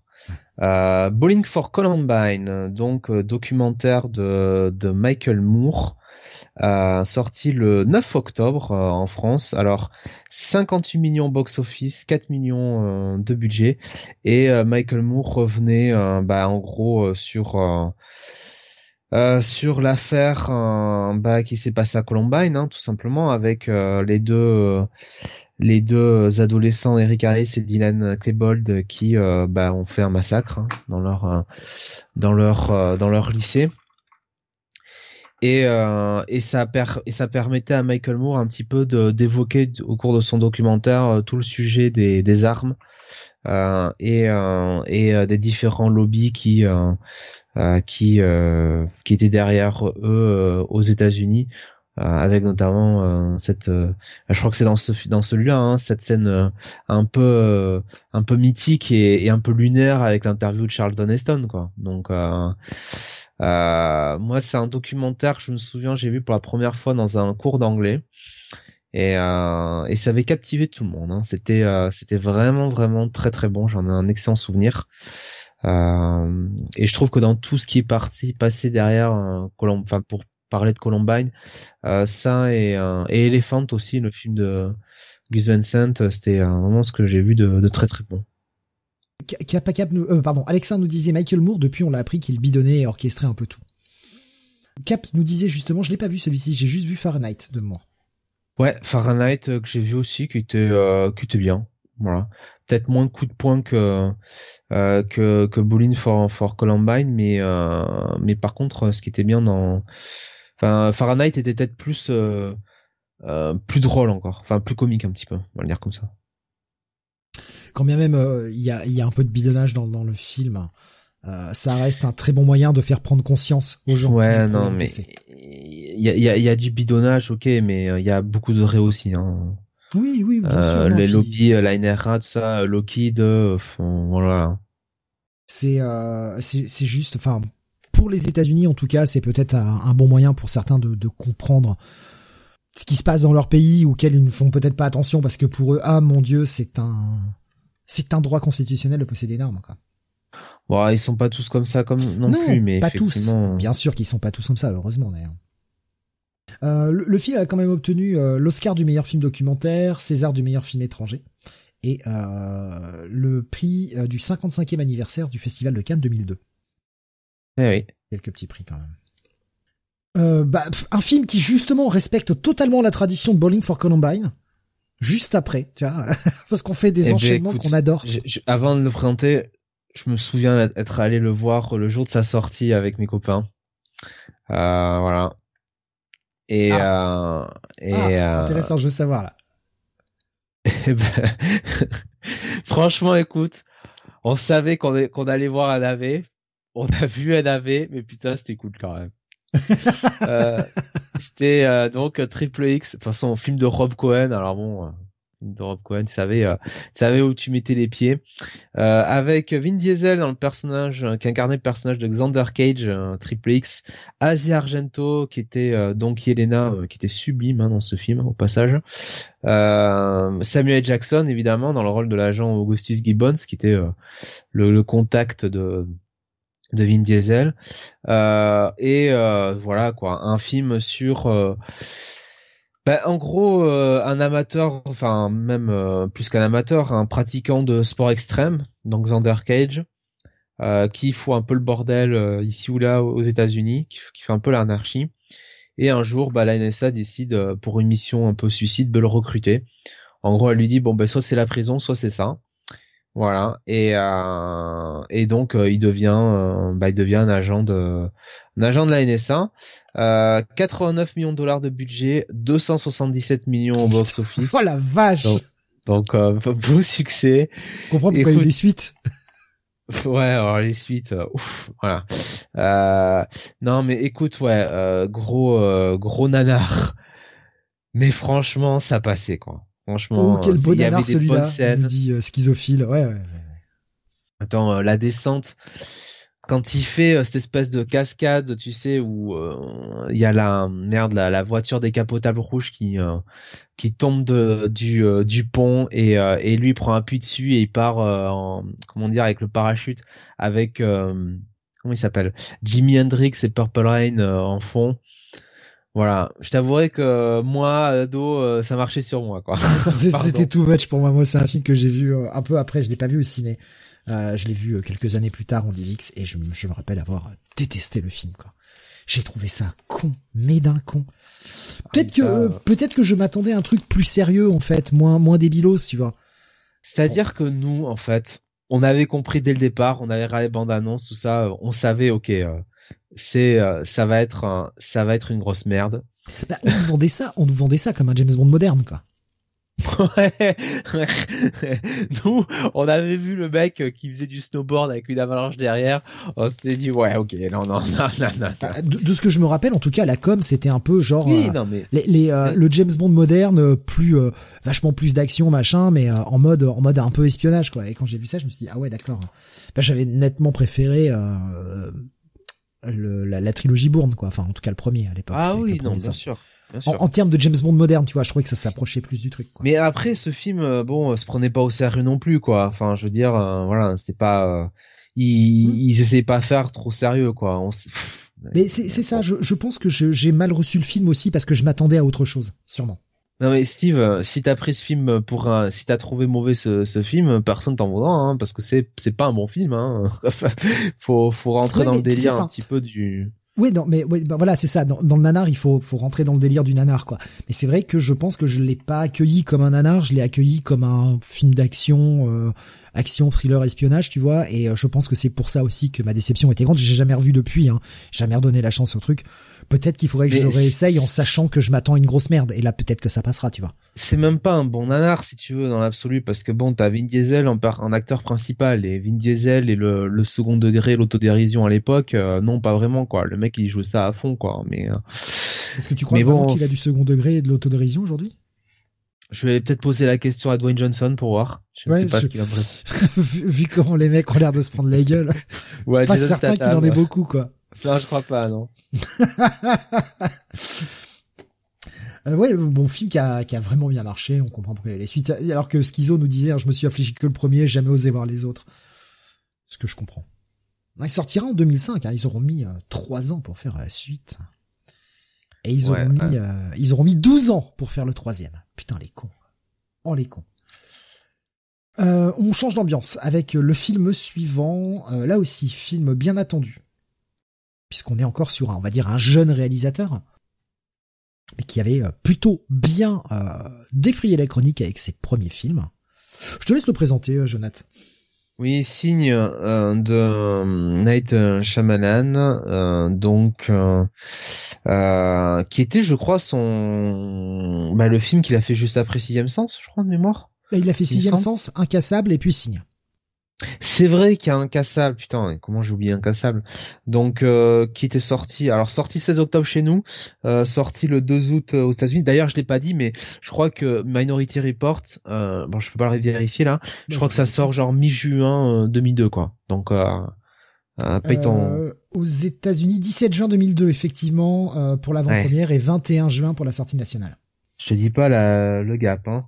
Euh, budget euh, pour un signe de 72 millions de dollars, 408 millions au box-office, donc euh, gros carton. Bien plus que Triple X qui avait un budget équivalent. Oui, mais c'est parce que les Américains n'ont pas vu génie de Triple X. Pas suffisamment en tout cas. Euh, gros casting hein, quand même sur Signe puisqu'on a Mel Gibson, euh, on a euh, Joaquin Phoenix, euh, on a euh, Rory Culkin donc euh, qui doit être bah euh, Le gamin. ouais et qui doit être surtout le moins connu des frères Culkin par rapport à Malcolm Macaulay et, et surtout Kieran hein, qui, qui est dans Succession et qui est très très bon hein, dans le, le, jeu- le, le, le personnage de euh, de Roman euh, attends Roman Roy ouais c'est ça Roman Roy euh, Abigail Breslin aussi Sherry John euh, Night Shyamalan qui est là euh, voilà sans Ah, doute comme que dans tous ses films, hein, il passe, il fait un caméo. Ouais, sans doute qu'il pensait que il pensait qu'il a qu'il manquait d'un bon acteur dans le film, donc il s'est dit tiens je vais me mettre dedans. Ah non, ça marche Mais pas. non mais c'est Euh. c'est comme d'habitude, le mec se prend pour Hitchcock et donc bah fait comme Hitchcock, il fait un caméo dans tous ses films. Ouais. Ça serait bien qu'il y ait du talent aussi hein, pour se prendre pour Hitchcock. Donc euh, en tout cas tant que en tant qu'acteur. Euh, Ouais, après vu vu que c'est juste un caméo, que le mec est juste là vite fait, c'est moins c'est moins gênant Alors, quoi.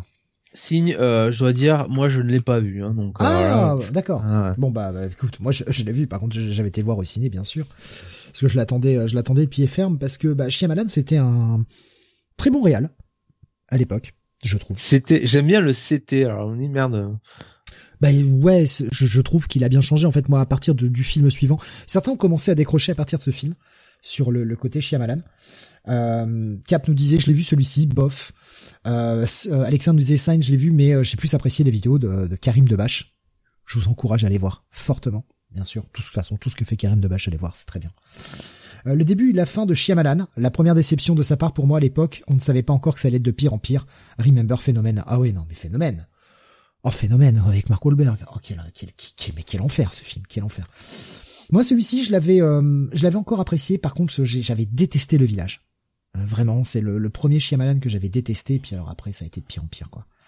Bon, on a quand même, je pense, son meilleur film, euh, After Earth. Jonath, je pense que tu peux confirmer. non, mais bon, euh, franchement, il a, il a quand même quelques, quelques grosses merdes dans sa filmographie, hein, parce que. bien sûr.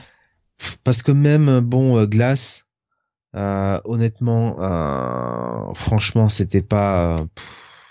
Le, le, principe de départ était cool. Enfin, l'idée de départ était même super cool. Mais alors l'exécution, non, non, non, non. Et effectivement, After Earth, After Earth, ça, ça ne jamais refaire quoi. Euh, Last Airbender, oh putain, l'adaptation d'Avatar, catastrophe quoi, catastrophique ce film. Oh ouais non, il a il a quand même euh, il a quand même des casseroles bien bien bien bien dégueulasses au, au cul. Hein. Mais le, le, mec avait démarré euh, le mec avait démarré fort avec euh, Sixième Sens qui avait fait beaucoup parler. Incassable était vraiment cool. Euh... Ouais, c'était bien, c'était réussi ça. Mais après ouais. Pff, mais Split, franchement, Split c'était super. Moi j'avais beaucoup aimé Split au cinéma. Euh, surtout que j'avais un peu gardé le mystère hein, donc euh, sur le film. Euh, James McAvoy était vraiment exceptionnel dans le film. son dernier film Old, sympathique, bon concept mais pff, qui s'essouffle assez vite. Mais c'est pas, on n'est pas sur du After Earth ou du du, du Avatar quoi. Voilà. Mais bon, au final, bon, ça fait pas. Finalement, il a fait beaucoup de films, mais euh, même tu te souviens de Lady in the Water là? Ouais, vaguement, ouais. Très vaguement. Et j'avais pas, j'avais pas accroché au film. Du tout. Donc ouais. Mais alors pour revenir sur Signe, en gros de quoi ça parle, c'est Mel Gibson qui est père d'une famille dont la, la femme est morte. enfin voilà, typique fille famille américaine, tout ça. Et euh, eh bien, ils découvrent des, vous savez, des, des cercles euh, dans leur champ là, euh, les, les, fameux trucs extraterrestres. Et bah tout le tout l'enjeu du film va être est-ce que les extraterrestres sont vraiment là ou est-ce que c'est juste les mecs euh, qui, qui sont en train de taper des délires quoi? Je vais pas vous répondre, hein, vous vous irez voir le film pour pour savoir. Mais j'avais bien aimé, j'ai bien aimé le shift au milieu du film, euh, enfin au milieu, vers la fin du film, où le film change. Il y avait, il y avait des bonnes idées. moi, je l'avais pas trouvé. Euh... J'avais pas été déçu par ce film. Certes, il était moins moins choc qu'Incassable. Incassable, j'avais trouvé absolument génial. Mais euh, j'avais j'avais apprécié ce film-là. Et puis bon, on avait un Joaquin Phoenix dedans qui, qui était très bon comme d'habitude, quoi.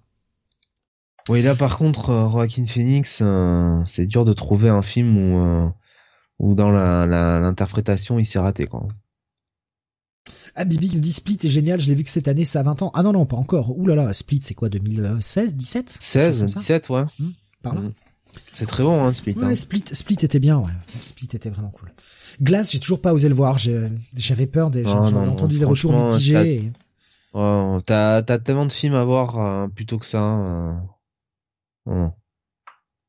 Ouais, moi j'avais bien aimé euh, malgré tout ce film. Euh, j'ai pas revu depuis très longtemps, mais euh, j'en garde un bon souvenir. Alors celui-ci par contre c'est toi qui l'as mis, euh, Jonath. Je, c'est un film que je connais pas malheureusement. Visitor Q. Et oui, je comptais donc sur Steve pour me sauver là-dessus. Ah, c'est Takashi que... Miike, quoi, mais, euh, mais non, je Ben oui, oui, alors je me disais quand même euh, que, que vous, euh, avec Laure, vous êtes quand même des amateurs de sa filmo, malgré tout. Euh, et, euh... moi, d'ailleurs. Hein? Plus, plus Laure que moi, moi, je, Miike, j'en ai très, très, très, très peu vu. Hmm. Euh, et en fait, euh, bah voilà, je l'ai mis parce que c'est un. Alors le, le pitch, alors c'est quand même un film, euh, donc une comédie euh, horrifique, enfin une comédie noire horrifique érotique Donc euh, fait par Takeshi Miike, ça, ça promet, euh, ça promet quelque chose. Euh, donc c'est l'histoire d'une famille totalement. Je vous lis le, je vous lis le résumé de, de Wikipédia. Hein, je vais être tout à fait honnête parce que du coup on, on l'a pas vu. Donc c'est l'histoire d'une famille totalement déjantée. Le père cherche à faire de sa vie un documentaire à succès. Le, filtre le fils maltraite sa mère et se fait lui-même maltraiter à l'école. La fille se prostitue et accepte son père comme client. La mère se prostitue également pour s'acheter de la drogue et se découvre une passion pour son lait maternel. Bon. Dit comme ça, j'ai envie de le voir là, d'accord. Alors moi beaucoup moins. D'un coup, tu vois, ça me tente plus du tout. Qu'est-ce que c'est que ce pitch? Qu'est-ce que c'est que ce pitch euh... Q. Ouais. Jamais vu celui-ci de Mickey, nous dit euh, Schizophile. Euh... Je connais juste de nom, voilà. Cap qui nous dit mais ça a l'air génial. Et Riga qui demande c'est quoi le nom Visiteur Q? Voilà. Visitor Q. Voilà, on va prononcer Alors, j'ai une photo, je vais vous le mettre, euh, enfin une petite, un petit screen hein, que je vais vous mettre sur le Discord. Euh, j'ai l'impression que ça situe, ça situe le, le, le, thème, la thématique du film en fait. Donc, euh, donc voilà. ah mais putain, mais rien que rien que la rien que la fiche quoi. Rien que la fiche, la fiche, elle passe pas sur YouTube, hein, c'est clair. Ah, mais rien que la fiche, oh. pas pour moi. Ok, euh, je viens de voir ton image. Ok. Euh... Je dois pas être dans l'ambiance ce soir, j'imagine. Ça me, ça me vend pas du rêve.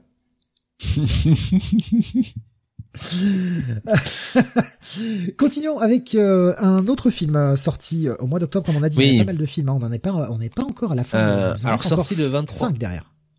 Sorti le 23 octobre, comme Visitor Q d'ailleurs, c'est Créance de sang, donc film américain de, de, Clint Eastwood, sorti en donc voilà, sorti le 9 août aux États-Unis. 9 euh, août 2002, euh, euh, film que je ne connais pas du tout de la, la filmo de, de Clint Eastwood. gros, bah, gros échec hein, au box office puisque 50 millions de budget, 32 millions au box office avec Clint Eastwood dans le film, Jeff Daniels, Angelica Houston. Donc bon bah joli casting quand même. Je, je l'ai vu, je l'ai vu à l'époque. Je sais, j'en ai quasiment aucun souvenir, si ce n'est que j'avais trouvé ça assez bof. Euh, mais bon, c'est un film de Clint Eastwood, c'est pour ça que je l'ai rajouté sur le sur le conducteur quand même. Euh, une, une, histoire adaptée donc d'un roman de Michael Connelly euh, qui euh, qui suit en fait un profiler du FBI qui fait une crise cardiaque, se fait greffer un cœur et bah, va enquêter sur le meurtre de de la donneuse en fait de son cœur. Voilà pour pour le pitch j'en garde un, souvenir, euh, voilà, euh, schizophile dit oui, souvenir plutôt bof, moi aussi, c'est ça. C'est un polar, hein, tout à fait, ouais, c'est un polar. Mais je, je, sais que je l'ai vu. Je l'ai vu en plus à la sortie vidéo, j'avais pas été voir ça au ciné, je l'ai vu à la sortie vidéo, mais vraiment souvenir, mais extrêmement flou, juste d'un film qui, qui se laisse regarder, mais qui, qui laisse pas de traces, quoi. Et je comprends l'échec au box-office, honnêtement. On continue avec, oulala, gros film. Alors là, gros film. Ah, attends, j'ai des problèmes avec ma souris. Oui.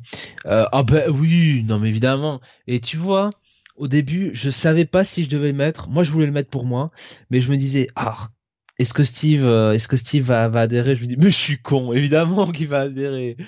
Le Transporteur, film franco-américain réalisé par Louis Le Terrier, euh, bah, génie de génie de la caméra, hein, tout simplement, et euh, Corée Yuen. Euh, le transporteur donc euh, euh scénarisé par par Luc Besson évidemment. Eh oui. euh, et 20 millions de 21 millions de budget, 44 millions box office. Mais euh, voilà, un film, un film, un film fantastique. Euh, Jason Statham est dans le rôle de Frank Martin, euh, le transporteur. Euh, donc en gros, bah, il est là pour ramener des colis dans sa dans sa voiture et des colis qu'il ne veut pas ouvrir. et en gros, c'est des missions pour souvent des bah des des trafiquants de drogue, bah, des, des de, la pègre hein, tout simplement. Et Frank Martin est ancien membre des, des forces spéciales. Euh, alors Jason Statham qui s'est quand même fait connaître euh, d'abord dans les films de notamment de Guy Ritchie, hein, euh, mais qu'il a vraiment connu, je dirais, son premier gros succès presque international, en tout cas comme comme comme personnage de personnage comme acteur, de, de films d'action, ouais. Parce qu'avant il était plus dans des films, quoi qu'il était dans The One, mais bon euh, Arnaque, Crime et Botanique et Snatch, c'était plus des films un peu où il jouait, tu vois, un gangster, quoi. Voilà. Ouais, plutôt voir la petite frappe ou ce genre de choses-là, quoi. Voilà. Il n'était pas vraiment dans euh, euh, dans un dans un dans un rôle là d'action où vraiment, euh, bah euh, voilà, il se il se donne à fond. Et là, franchement, il est impressionnant, quoi, dans le film, hein, John Statham. Alors, je veux bien qu'il y ait des doublures à certains moments, mais putain, physiquement, il a il envoyé quand même. Dans le film, il est accompagné quand même de cette immense actrice qui est Shuki. Ah, je savais que c'était pour ça que t'aimais ce film. Oui, en fait, je m'en fous, hein, moi de Frank Martin, du transporteur, euh, de Jason Statham. J'adore Statham, hein, pourtant, mais euh, bon, euh, et j'adore surtout Statham dans The Meg, hein, que dont tu feras évidemment le Freak City un jour avec Laure. on y arrivera. Un jour, on, on, l'obligera à faire The Meg. Voilà, il y a des strictement incroyable. Euh, non, mais Shuki, actrice, euh, actrice, immense actrice, non mais vraiment hein, très très grande actrice, hein, Shuki, euh, euh qui, qui a une carrière longue comme le comme le bras, et alors souvent plus connue pour pour des films forcément asiatiques, et notamment The Assassin. où elle était splendide et là qui joue un petit peu la femme un peu en détresse entre guillemets, mais pas si en détresse que ça. Euh, on avait François Berléand aussi qui jouait l'inspecteur Tarconi, très bon François Berléand dans le film, hein. euh, dans ce rôle un peu à la commissaire Gordon finalement, tu sais, euh, qui qui surveille un peu Franck et qui et qui fait celui qui qui qui qui sait comment dire qui qui ferme les yeux mais tout en sachant très bien ce que fait Franck quoi voilà donc euh, un très bon, un très bon François Berléand. Non, franchement, voilà, c'est comme Triple X. Voilà, c'est un film, tu sais, euh, c'est euh, c'est pas du grand cinéma, mais ça passe quoi. C'est un divertissement bon qui se laisse regarder quoi. Euh, Schizophile nous disait je hais ce film. Euh, Alexandre dit j'aurais ouvert le sac aussi avec Berléand. Voilà. Schizophile nous dit j'ai jamais pu saquer ces films type transporteur. Tommy nous disait, euh, j'ai trouvé plutôt sympa le premier transporteur et Never Forget la scène de baston dans le garage. Oui, oui. J'ai dû les voir à peu près à la même époque puisque euh, bah, j'attendais la sortie vidéo pour voir ce genre de film et j'ai quand même préféré le transporteur à Triple X, tu vois. Ah oui, oui, oui, non, bien sûr. Oui. Bon après, est-ce que c'est un Mais mais Statham est un meilleur acteur quoi qu'un qu'un Vin Diesel. Il y a pas il y a pas photo quoi. Il est beaucoup plus charismatique. Le film qui aura bah, son petit lot de succès, hein, qui aura des suites et qui aura même le droit à sa série télé, Le Transporteur. Attention. Bah, on a tout oublié, hein. Ça rigole plus, hein, carrément. Euh, continuons avec, euh, parce qu'on a encore quelques films euh, sur la liste, le Austin Powers Goldmember, qui sortait aussi en octobre 2002. Alors que je vois que je, je, je vois qu'il y a un The Meg 2 qui va sortir. Ouais. Steve. Le 2 août en France 2023, intitulé The Meg 2, The Meg 2, The Trench. Putain. Qu'est-ce qui va remonter des profondeurs? Je ne raterai pas ça. Je ne raterai ça pour rien au monde. Je vous le dis tout de suite. des piranhas géants le troisième Austin Powers, euh, troisième et ouais, dernier. Goldmember. Goldmember. Enfin, avec Mike Myers, déjà Beyoncé dans, dans le rôle euh, de la demoiselle euh, dans, ce, dans, ce, dans cet opus. 297 millions de box-office quand même pour 63 millions de budget. Ah, bon, j'ai jamais été un immense fan de cette saga à part le premier. Enfin, je n'ai même pas été fan du premier en fait. C'est sympathique. Il euh, y, a, y a qui nous dit euh, ça a dû bien vieillir en humour vu ce que je me rappelle. Je pense aussi, ouais, je les ai jamais revus, mais euh, ça a dû salement vieillir en, humour, hein, franchement. on a bah, Michael Caine dans le film, Michael York, Robert Wagner, Rob Lowe, Fred Savage, Seth Green bien sûr. Il y a du casting hein, de toute façon. Bon voilà, troisième et dernier euh, Goldmember, Austin Powers pardon. Goldmember, je, je t'avoue que je me rappelle à peine celui-ci. Moi, je l'ai pas vu, donc. Euh...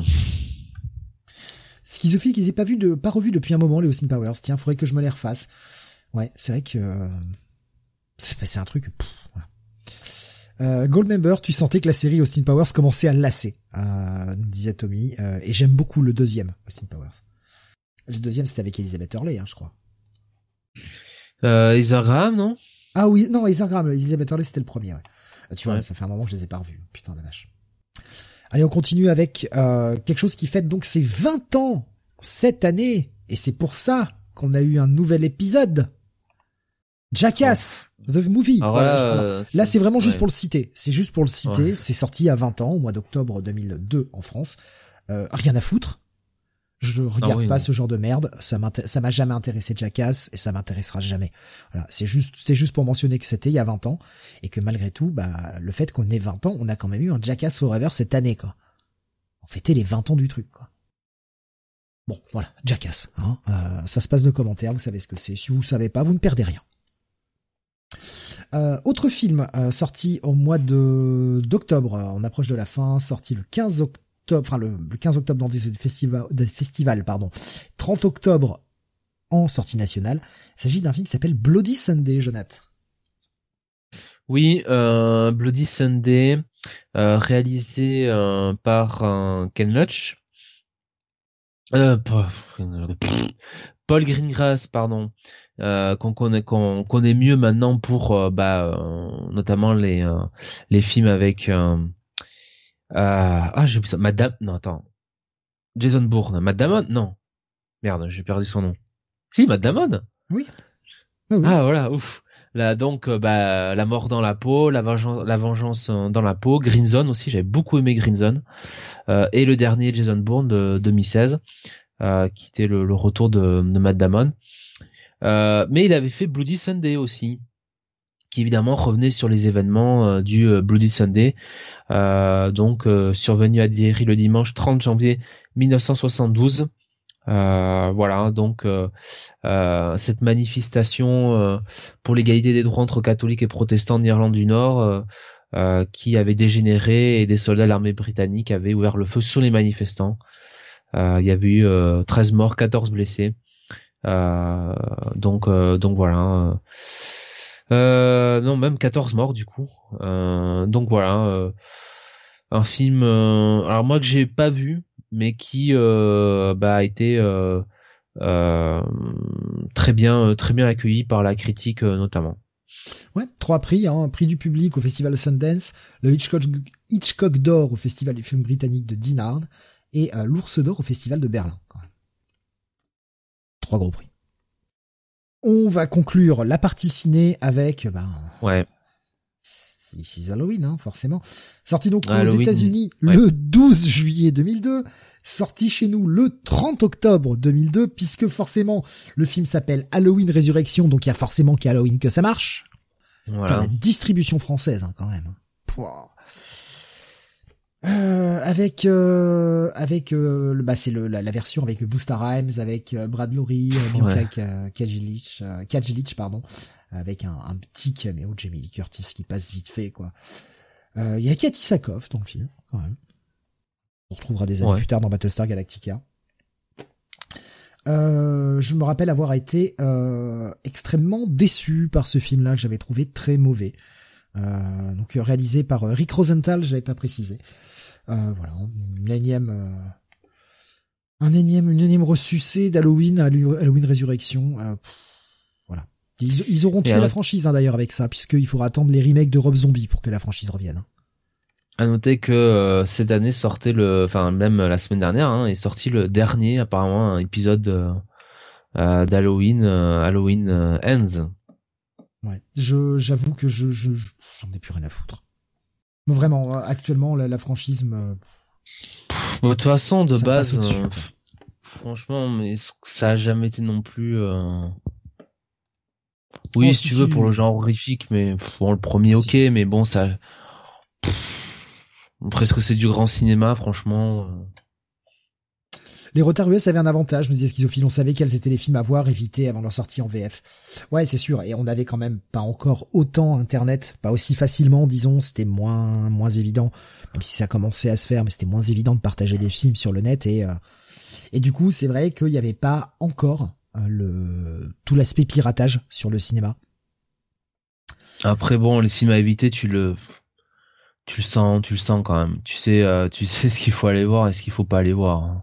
En vrai. Hein. Non bah il y a toujours, euh, il y a toujours, tu sais, le, le potentiel film qui est qui paraît alléchant et qui a un, vrai véritable ratage quoi.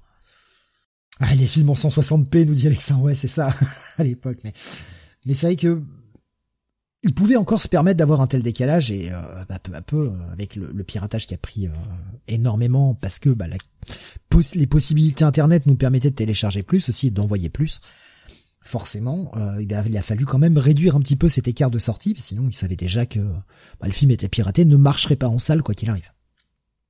Les 2002 deux, pardon ce qui fait 2002 les tout débuts du P2P ouais ouais ouais ouais le P2P commençait gentiment c'était euh, c'était une autre époque hein, franchement. C'était pour ceux qui ont connu à l'époque tu mettais des plombs pour avoir ne serait-ce qu'un morceau en MP3 c'était vrai galère. Donc euh, un, un, film ça paraissait euh, improbable. Et pourtant la technologie mais oui moitié des films étaient des pornos disait Alexandre mais ouais putain les, mecs avaient trop peur de se faire griller sur Emule qui renommaient leurs fichiers on s'en rappelle hein. j'ai dû voir plus de films porno grâce à, grâce à Emule euh, je me faisais, je me faisais pas souvent baiser moi. Par contre, pour les films, j'avais tendance euh, à, pas souvent me faire avoir. franchement, en essayant de récupérer un épisode des OAV euh, d'Hadès de Sensia, j'ai réussi à tomber sur un porno quand même. Hein. Ouais, bah il y avait la technique, tu sais, tu ouvres tes sources et tu regardes en fait le nom des fichiers. Oui. Parce que tout le monde n'avait pas peur de, de se faire griller par maman sur l'ordinateur familial en téléchargeant du boulard quoi. Mais donc tu voyais de temps en temps quand tu commençais à avoir un ou deux noms différents, tu fais ce truc qui pue là. en général, je me faisais pas trop voir, mais ça m'est quand même arrivé hein, de me faire baiser, hein, franchement. La, la, la, la, montée des marches là avec euh, avec Saga, euh, c'est bizarre, hein. ça ressemble pas du tout à ça là. Dis donc, euh, je le connaissais pas aussi dénudé Saga. ah, il a, il fait brûler sa Cosmo Énergie en enlevant son armure là. Je savais pas que c'était le, c'était un petit peu, un petit peu le père spirituel de Shiryu. Moi, je crois que c'était Doko, hein, mais en fait. C'est la fameuse saga Morgan, disait Alexandre. C'est ça. Allez, on va passer à la télé. Un, mois riche hein, quand même, hein, ce mois d'octobre 2002 aussi niveau ciné. Oui, oui, oui. Totalement. On passe à la partie télé qui est quand même moins grosse que celle du mois dernier, évidemment, puisque la plupart des grosses séries se sont déjà lancées au mois de septembre. Donc pour la partie États-Unis, c'est un peu plus léger, un peu plus light. Ouais. Et euh, le 1er octobre, on avait euh, la fin de Son of the Beach. Euh, donc euh, après 42 euh, épisodes sur trois saisons, donc cette série sur, bah en gros c'était un pastiche hein, de, Alerte à Malibu. avec bah voilà la vie de d'un d'un poste enfin d'une d'une surveillance de plage et bah voilà avec de avec de l'humour un peu un peu décalé euh, c'était sympathique, je le regardais à l'époque sur Série Club. Je n'ai jamais vu, je connaissais pas du tout cette série perso.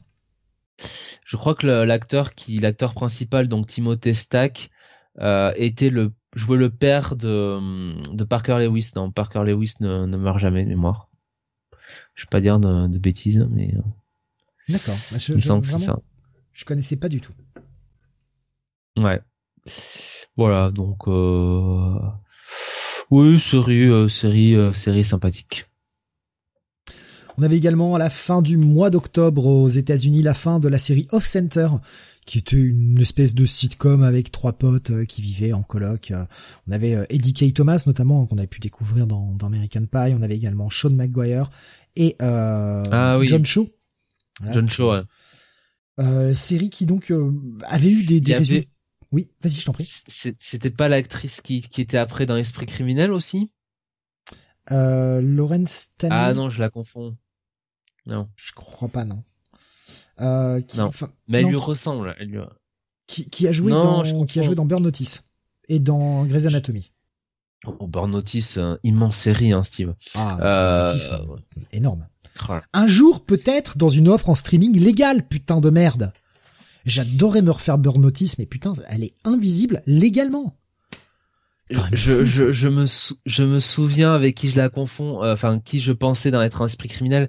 Euh, C'était, euh, tu sais, bah, la brune d'esprit criminel, mais qui en fait était dans Friends, qui jouait la, la copine de, de Joey et qui en fait après devient la copine de de Chandler. Putain, j'ai plus son nom en, tête. Hein. Janice? Non, non, Janice a toujours été malheureusement. c'est la la l'actrice Badget Brewster c'est Badget ah, Brewster. Ah oui, Badget, ok.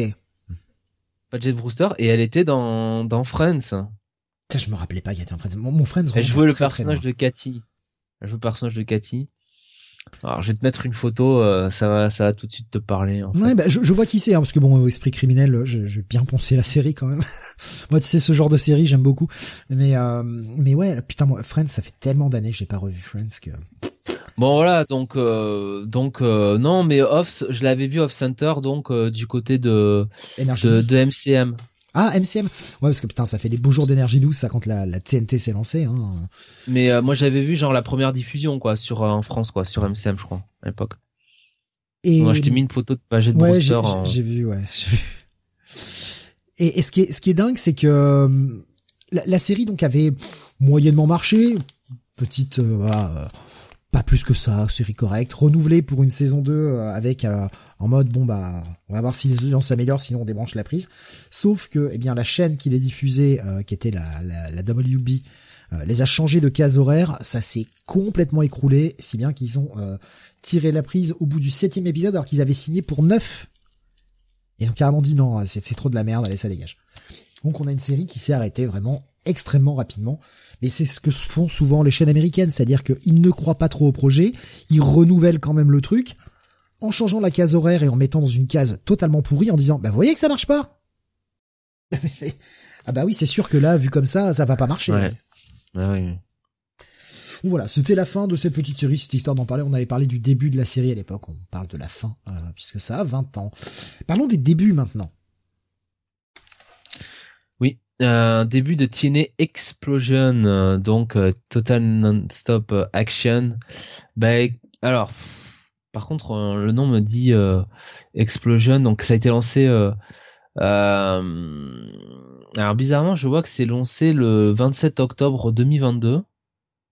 27 novembre, pardon, 2022, donc là je comprends pas. non, pourtant c'est 5 octobre. Lancé en 2002, lancé en 2002. 5 octobre. sur Sunsport, d'abord. Euh, donc euh, Sport Sunsport qui était un qui est un network régional. Et en fait qu'est-ce que c'est? C'est le premier euh, il me semble comment dire le premier programme de télévision de, de la TNA mmh. premier show télé ouais. Premier show télé pour la TNA qui à l'époque ne faisait que des pay-per-view. Voilà. Et donc qui qui lançait enfin quelques quelques matchs exclusifs et des interviews backstage. Voilà le, le format classique d'un show de catch à la télé quoi voilà. Quand même, hein. Quand même, c'est. Euh... Et ils sont toujours là. Ouais, ils sont toujours là. C'est clair. Explosion, euh... Explosion n'est plus, ça a changé, mais. Euh... Ah, Ruga qui nous dit tiens, je viens d'avoir un flash, faudrait que je me remette cette série Dead Like Me. Putain, ça aussi, c'est pas tout jeune, hein, quand même. Hein. Dead Like Me, Dead like me c'était un... c'était c'était quoi ce truc? Ah oui, c'était avec la faucheuse là. Ouais. La meuf qui devient faucheuse. Série qui qui n'avait pas si bien marché et qui a eu, euh, qui a gagné le cœur du public, qui a eu un petit aspect culte euh, par la suite, mais qui n'avait pas forcément bien marché euh, lors de sa de sa première diffusion. une série de Brian Fuller, deux saisons seulement. Autre début pour ce 9 octobre. Alors, ah putain, c'est pardon, j'ai ce problème de, de, souris là qui me casse les oreilles. Ah, ah mais oui, les débuts de Birds of Prey, évidemment. Immense série de la Warner, donc sur le, le, network de la, de, enfin de, la Warner. Hein. donc une saison, 13 épisodes, et ça racontait euh, eh bien dans, dans un futur proche euh, les aventures des Birds of Prey donc euh, Elena Kyle alias Huntress donc la fille de Batman et Catwoman Barbara Gordon alias Oracle euh, slash Bad Girl et, euh, et Dina Redmond donc euh, Dina Lenz hein, Black Canary Euh, voilà, donc euh, qui bah, qui combat, qui prenait la suite de Bruce hein, finalement et qui combattait le crime à Gotham. On par... tu, tu, parlais d'esprit criminel, il y avait chez Marmour qui jouait dans la, dans la série. Hein. Oui, chez Marmour. Bon, là, j'aurais dit les feux de l'amour d'abord, avant tout quand même. Oui, avant, avant les feux de l'amour effectivement, puis après Derek Morgan hein, dans, dans, Criminal Minds, et puis maintenant l'acteur principal de la série SWAT. SWAT. Qui joue Hondo. Fait sympathique soit hein, franchement ça se laisse vraiment regarder euh, série bourrine oh, chez, chez Marmour hein, bon acteur hein, quand même qui fait son petit bonhomme de chemin voilà hein. Euh, sacré père d'abdos hein. il peut il peut aller à la plage hein, comme on dit il y a pas de problème euh, voilà alors Birds of Prey hein, on va pas se mentir c'est c'est pas terrible annulé en 13 épisodes donc ça va vous dire que c'était bien quoi mais bon il y a l'idée de départ était pas mal hein, quand même hein. Ouais, ouais, ouais. Bon, c'est l'exécution, quoi. Voilà. Et puis quand même, il y avait Dina Meyer, voilà, en Barbara Gordon. Ah, Dina Meyer hein. en oracle, que voulez-vous? Voilà. C'est tout, hein Qu'est-ce que, qu'est-ce que vous voulez dire d'autre, là? J'ai Alexa qui dit, je l'avais regardé, c'est bien de la merde. Oui Mais oui, c'est bien de la merde, ce truc Mais il y a Dina Meyer. Voilà. Donc, euh, bon, bah, on dit oui. Voilà. Avec une musique une musique pour la série de Mark Snow. Le papa X-Files. oui, bah écoute, euh, il fallait ça hein, pour une telle série. Bibi qui me dit même Manimal, il y en a eu plus. Ah non, non, non, Manimal, il y a eu six épisodes. Six épisodes seulement de Manimal, on les revoyait en boucle, c'est tout. Bah c'est tout, hein. Non mais le mec il croit que il croit que les networks américains sont assez fous pour faire plus d'épisodes de Manimal que Birds of Prey. Non mais respectez-vous. Non, j'ai dit une bêtise, pardon. J'étais vérifié. Non, il y en a huit, pardon. Il y en a pas six. Il y en a huit. Ouais, mais Birds of Prey. Enfin, Birds of Prey a eu 50% de plus d'épisodes, hein. Voilà. Hein. oui, oui, non, mais Bibi qui, qui a décidé, mais oui, oui, je le promets, il y a eu que huit épisodes de Manimal, c'est juste qu'on nous les a diffusés en boucle et on a l'impression que cette série était très longue. Mais c'est comme Tonnerre Mécanique on a l'impression que Tonnerre Mécanique c'est énorme. Non, il y a que 16 épisodes de Tonnerre Mécanique. Ça a été un four. C'est chez nous que ça a marché, sur la 5. Mais sinon, c'était un four, cette série.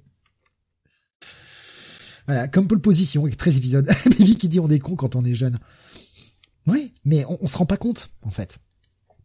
On se rend pas compte. voilà. Euh... Birds of Prey, c'est comme Mutant X, ce sont ces séries euh, trop vite oubliées. Ah, Mutant, on va se faire une complète, hein, Jonathan. Fini, ah, fini les rétro review comics, on va se refaire une rétro review euh, Mutant X. On peut ça à plus de 20 ans. Oh là là. Oh là là. Disponible sur euh, Prime, hein. Mais je crois que la saison 2 n'est que en espagnol ou en portugais. Par contre, elle n'est pas disponible en VF. À moins que ça ait changé depuis. Mais quand j'avais regardé il y a, il y a de ça quelques mois, la saison 2 n'était disponible qu'en portugais, je crois. Ah là là, Chalimar, Emma. Oh là là. Euh, et je crois qu'à l'époque ça passait sur euh, sur TMC, hein, euh, TMC à l'époque. Je crois que c'est ça la première diffusion en France, c'était sur sur sur TMC. Je pense, je pense, même pas sur sur réclame. Et après ça a été diffusé, je crois, sur. Je sais plus si c'était M6 ou TF1. TF1, je crois. Ah, je sais plus. Julia qui me dit, il y a pas longtemps, je me suis refait Sliders, j'avais jamais vu au-delà de la saison 3, bah aujourd'hui, je regrette d'avoir regardé la suite. M6, dans la trilogie du samedi. C'est un trilogie du samedi, ouais, j'avais un doute, tu vois. J'ai failli m'acheter le coffret Sliders. Il y, a des petits coffrets à Leclerc Culturel qui sont vraiment cool, tu vois. Pour 50 balles, t'as les saisons complètes de vieilles séries comme ça. Vu que ce n'est pas disponible en streaming légal, putain de merde, je ne comprends toujours pas comment des séries qui ont plus de 20 ans ne soient pas disponibles dans des offres en streaming légal. Il y avait des trucs comme euh, comme Sliders, comme Magnum et tout à 50 balles euh, la complète. Tu fais, oh, j'ai quand même envie de craquer, quoi. Mais j'ai été, quand même. J'ai été fort. J'ai été fort, j'ai résisté. Ouais, il y a Supercopter, si tu veux. Oh oui, voilà. non mais il y en a plein, hein, franchement. Euh. Ah, si tu veux, si t'es plus euh, à la mode française, il y a. Ah merde, comment ça s'appelle? Putain, une famille formidable. L'intégrale. Ok. Allez, on passait à la suite. Hein. Euh, alors j'ai mis 13 octobre, début de sous Thomas, l'œil du, du FBI. Euh, alors série que j'entendais dont j'entendais toujours parler euh, en bande annonce sur euh, sur la télé française que j'ai jamais regardé euh. j'en ai vu quelques épisodes bah c'était une euh, puisque la blague ah. ça c'est FBI avec écrit eye comme œil bah oui parce eh qu'en fait elle est aveugle voilà ah putain ils ont ils ont été loin pour le titre hein. Euh, bon, bon c'était sympathique, le show procédural classique, le méchant de la semaine, voilà, on, suit la bonne petite formule avec, on fait l'enquête et puis on va arrêter le méchant à la fin, tout va bien. Série, série canadienne, enfin canado-américaine, sous, comme souvent, hein, diffusé, enfin tourné à Vancouver, tourné pas cher. Ça fait trois saisons quand même, 56 épisodes pour cette série. C'était franchement, ça se laissait regarder, hein, vraiment. Rien de plus, euh, rien de plus, rien de moins quoi. Ah, c'est le gars qui nous dit en, rétro série review, je propose VIP avec Pamela Anderson. Euh, non. Euh, voilà. Voilà ma réponse. En France, par contre, on avait une émission, alors qui n'a pas duré parce qu'elle s'est finie en avril 2003, hein, je crois. Il y a même pas de page Wikipédia en fait, pour tout vous dire. Ou alors je l'ai pas trouvé. C'est à tort ou à raison avec Bernard Tapie, qui était un talk show. donc, je crois que c'était que ça passait à l'époque le lundi soir, il me semble. Euh, euh, et, donc dans cette émission, euh, Bernard Tapie recevait des invités. Il y avait un petit côté ça se discute quelque part et un peu il faisait il faisait le show comme ça donc voilà c'était l'époque où il y avait beaucoup de programmes avec enfin beaucoup de projets avec TF1 notamment après le commissaire Valence hein, bien sûr il avait joué aussi un médecin militaire je crois l'année d'avant je sais plus exactement comment comment ça s'appelait voilà, donc euh, une émission euh, que j'avais totalement oubliée, euh, mais euh, où Nanar faisait le show, quoi. Voilà. J'en ai, moi, j'en ai aucun souvenir. On en avait parlé ensemble la dernière fois. J'en ai aucun souvenir de cette émission. C'est fou. Hein. voilà. Ah, oh, ça m'étonne pas. Hein. Ça a pas duré longtemps, hein, encore une fois. Ouais, ça a été vite, vite annulé. Ouais. Il avait, euh, ouais, il avait déjà présenté Rien à cacher. Euh, les... Alors, il présentait en même temps Rien à cacher d'ailleurs sur RTL 9. Mais ça n'a pas, ça a pas duré très longtemps à tort ou à raison. C'est après qu'il fera le commissaire Valence. Il commencera en 2003. Mais le qu'on en reparlera, hein, évidemment, quand ça sortira, quand même. Non plus. Ah non, pas douter. Oh bah oui, on peut pas, on ne peut pas manquer ça, Jonathan, on ne peut pas. Euh, voilà pour la partie télé, euh, partie télé un peu plus light, hein, évidemment, comme on l'a dit par rapport au mois dernier. Et on va enchaîner bah, sur ce qui...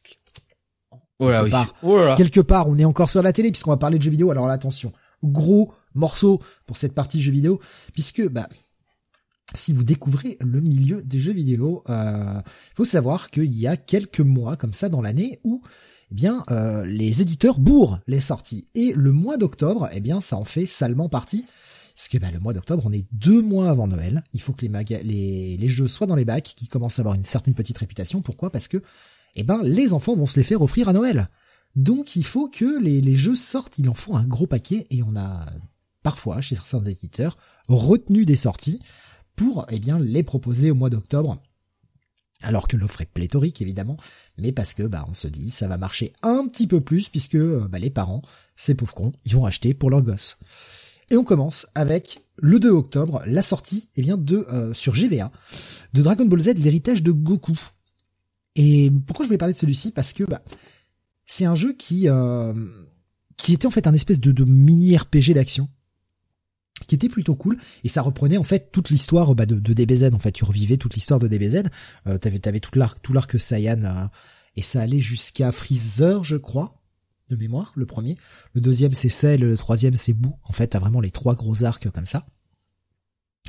Et ouais, vraiment, le, jeu était très sympathique et ça changeait des, des sempiternels jeux de baston que l'on avait sur euh, sur Dragon Ball Z. En fait, à chaque fois, c'était toujours des jeux de baston. Et là, c'était un bon petit jeu. Euh, un bon petit jeu d'aventure action avec un petit côté RPG parce que tu faisais leveler tes persos et tout. C'était parfois un petit peu euh, en mode euh, bah pour passer euh, telle porte, il faut que tu aies tel niveau donc t'es obligé de farmer un peu comme un gros sac à merde pour arriver à leveler ton perso et pouvoir accéder à la zone suivante. Ça c'était le le, le point négatif du jeu mais le jeu était très sympa. On continue avec sortie le 3 octobre sur PS2 uniquement la sortie de Onimusha 2 voilà, jeu qui euh, licence cher euh, au cœur des fans. Euh, Onimusha, donc bah on est un, on est un ninja et on, on défouraille tout à grands coups d'épée parce que c'est fun de buter les gens à coups d'épée. N'est-ce pas, Jonathan? Euh, oui. Oui, oui. Ah, On devrait le faire plus souvent d'ailleurs. Je, suis d'accord. Alexa qui nous dit ah Onimusha 2, Bibi nous dit génial Onimusha, tu vois. Les gens adorent. Trop dur à faire à Je l'avais moi. Hein. Je, tu l'avais Onimusha? Il me semble. Alors je vais faire mon Sam. Hein. Euh, je, vais, je vais me retourner derrière moi. Je l'ai peut-être juste derrière moi en fait, Onimusha. D'ailleurs, pour tout vous dire. Je vous fais, euh, je vous fais le truc en direct. Et alors sachez que euh, j'y ai joué approximativement, je pense, trois heures dessus. Hein, voilà. Ce qui est déjà un bon score, c'est déjà trois heures de plus que moi. Alors c'est, ah non moi c'est Onimusha Warlord, donc ça doit pas être celui-là. Hein. Ah, je crois que c'est le premier ça. Ah voilà, c'est le premier. Donc voilà, hein. Euh, voilà. Bon, c'était sympa, mais bon, voilà. Bof quoi. Il y, avait un système de cadeaux, nous dit Alexin dans, dans, le dans le jeu. Moi, je, enfin, j'ai jamais joué. Honnêtement, je, ne jouais plus euh, sur PS2 à cette époque-là. J'étais déjà passé full PC à l'époque. Et euh, il y a pas mal de jeux comme ça de cette époque PS2 que j'ai euh, totalement raté parce que je ne jouais plus du tout sur console. Euh, c'est Onimusha 1, tu as fait le même que Anko dans GTO, qui rage au premier boss, nous disait Alexin. Si ça te parle. Tu as fait la même qu'Anko dans GTO. Ah oui, euh, euh Anko. Teacher euh, Ah ouais. Anko joue aux jeux vidéo parce qu'elle avait l'air un peu précieuse, hein, cette, cette, euh, cette jeune fille. C'est peut-être pas, c'est peut-être pas elle, hein, euh, qui. Euh... Bref. Il avait été noté 17 hein, sur euh, jeuxvideo.com qui, je le rappelle, à l'époque avait quand même des tests qui, qui tenaient plutôt la route en termes de notes. Hein, oui, oui on n'est pas, on n'est pas encore à l'époque où on a commencé à savoir que ça commençait à merder de tous les côtés. Grosse sortie sur GameCube. Énorme sortie sur GameCube. C'est euh, bah, le jeu de cette fin d'année 2002. Euh, sur GameCube, il s'agit de la sortie de Super Mario Sunshine. Sorti le 4 octobre. Le petit Mario annuel et surtout le Mario de, des fêtes, hein, le Mario pour vendre un max pendant le, la période euh, la période, la période des fêtes, en fait, la période de, Noël. Je veux dire la période estivale, ce qui n'a rien à voir. Et euh, bah, Super Mario Sunshine qui euh, qui changeait un petit peu les trucs, qui nous proposait une nouvelle aventure de de Mario différent avec ce côté euh, jet de flotte et tout. Le jeu était sympathique. Franchement, le jeu était très sympa, je trouve. Noté 18 à l'époque, 18 sur 20. Un des pires Mario pour moi, nous dit Alex. Beaucoup trop facile. Ouais, mais c'était le, le but, c'était d'essayer de faire en sorte que tout le monde puisse y jouer. Mais oui, il était, simple. Pas encore fait celui-là, mais je l'ai sur la, dans la, Switch, dans la compile All Stars, nous dit euh, Kapakab.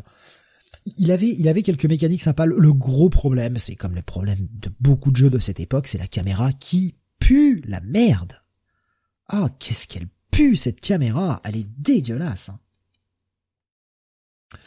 Euh, du côté de la PS2, on a alors c'est un partie jeu vidéo que j'ai découpé en trois. Vous allez comprendre pourquoi. Il y, aura trois parties distinctes euh, dans, dans, cette euh, dans cette section jeux vidéo.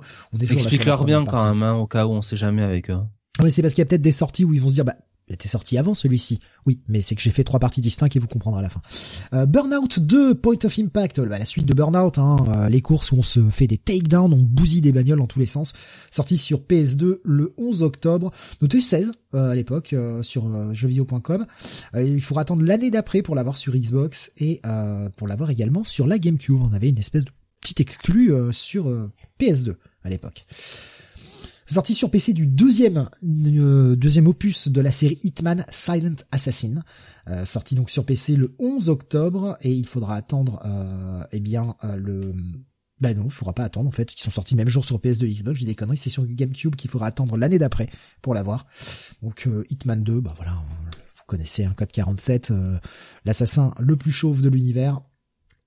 Toujours toujours très très bon le Hitman avec des bonnes mécaniques de gameplay. 17 sur 20 notés à l'époque. Plutôt cool. Du côté de la GBA, euh, on avait la sortie du Megaman Battle Network 2, qui est en fait cette espèce de Megaman qui n'est plus du tout un jeu de plateforme, mais un espèce de, jeu euh, tactical, euh, où l'on incarne Megaman quand on est dans la partie internet du monde, où on combat des virus, etc., en format tactique, et enfin action tactique, on va dire. Et puis on a cette espèce d'histoire un peu RPG, une grosse aventure. J'aime bien, moi j'aime beaucoup les, les Megaman Battle euh, Battle Network. J'ai trouvé très cool, un bon renouveau du concept qui changeait du traditionnel jeu de plateforme Megaman, sans pour autant que ça empêche de sortir des Megaman plateforme, quoi. Donc euh, c'était plutôt sympa. La compile Battle Network arrive sur Switch. Vous allez me faire acheter une Switch, un hein, bande d'enfoirés, c'est pas sympa ça. Hein. C'est vraiment pas sympa. La GBA avait quand même plein de très bons jeux, nous disait Capacab. Ouais, ouais, la GBA, elle avait, euh, elle avait une très bonne ludothèque. Franchement, c'est une très bonne console, hein, la, la, GBA. PlayStation 2, le 18 octobre, sortait Kelly Slater Pro Surfer, également sorti le même jour sur Xbox, sorti euh, deux ans plus tard sur PC, euh, il est sorti également sur euh, Game Boy Advance, mais on s'en fout un peu. Et sur Nintendo GameCube aussi, également sorti le 18 octobre. Euh, Kelly Slater Pro Surfer, qui est en fait hein, une espèce de, de réponse bah, pour ceux qui n'aiment pas le skate, et ben pour ceux qui préfèrent le surf, voilà. Vous avez Tony Hawk, et ben vous avez Kelly Slater. C'est le même logo, c'est tout, c'est tout pareil, sauf que c'est du surf. Je, perso, j'y ai jamais joué, donc je vais pas émettre d'avis sur est-ce que le jeu est bon ou pas, je ne sais pas. Il avait été noté 16. Euh, bon, Bon après, euh, comme je vous dis, j'ai jamais joué, mais on est on est sur du euh... on est sur du Tony Hawk quoi, la même chose. Euh, Nintendo GameCube, PS2, Xbox sortait le 18 octobre. Time Splitters 2, qui est un jeu de tir à la première personne. Voilà, après un, premier opus qui est plutôt bien marqué, le deuxième le deuxième sort voilà un petit quelques années plus tard avec eh bien le ce deuxième épisode qui a remporté un 17 et euh, une licence que euh, je sais que pas mal de fans euh, réclament un, remake, quelque chose d'un peu plus récent, mais j'ai bien peur que la licence soit totalement morte. Du côté du PC, par contre, on avait, eh bien, en, FPS, avec cette fois-ci un peu plus d'humour, No One Lives Forever numéro 2, qui est sorti le 18 octobre également. dans, cette ambiance un peu, on va dire James Bondienne, puisqu'on est quand même dans un jeu assez proche de GoldenEye, un, une ambiance James Bondienne un peu rigolote, quoi. Ce qui correspond bien avec Austin Powers, où on se moquait un peu de, cette ancienne franchise James Bond, avant le renouveau que l'on connaît euh, par la suite. Noté 18 sur 20 à l'époque. Euh, no One Lives, euh, le jeu est dans un limbo de droit, nous dit Alexa. Ouais. Ah ouais. Combat Mission 2, euh, Barbarossa to Berlin, la suite hein, du jeu de stratégie sorti sur PC quelques années plus tôt, eh bien voilà, revient bah, pour les fans de jeux de guerre évidemment. Euh, noté 17 sur 20 euh, dans la même ambiance. Ah bah je vais les garder pour après. Voilà, gros jeu aussi, gros RPG sorti sur PC en fin d'année euh, du studio Black Isle. Eh bien la suite de Icewind Dale avec Icewind Dale 2.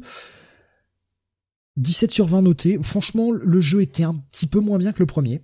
Un peu, encore un peu plus couloir, c'était d'ailleurs le problème de Icewind Dale, c'était qu'il avait cet aspect couloir. Icewind Dale 2 était un peu dans le même esprit.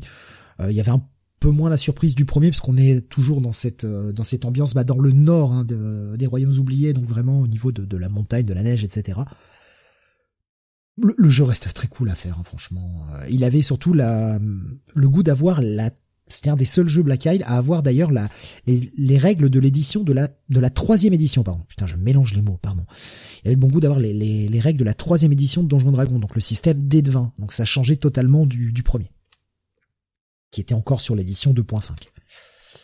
Et puis enfin, le gros poids lourd sur PC de fin d'année, c'est Unreal Tournament 2003, j'allais dire numéro 3, 2003. Un gros jeu de gros jeu de, de, frag, en fait, gros jeu de LAN, hein, où les gens se butent, euh, après c'est de buter sur Doom, bah, ils se butent sur Unreal Tournament 2003.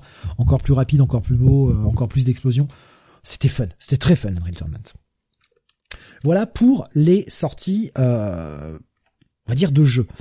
J'ai fait trois parties, parce que la deuxième partie, c'est que bah, les, en tout cas, c'était très présent sur PC, moins sur console.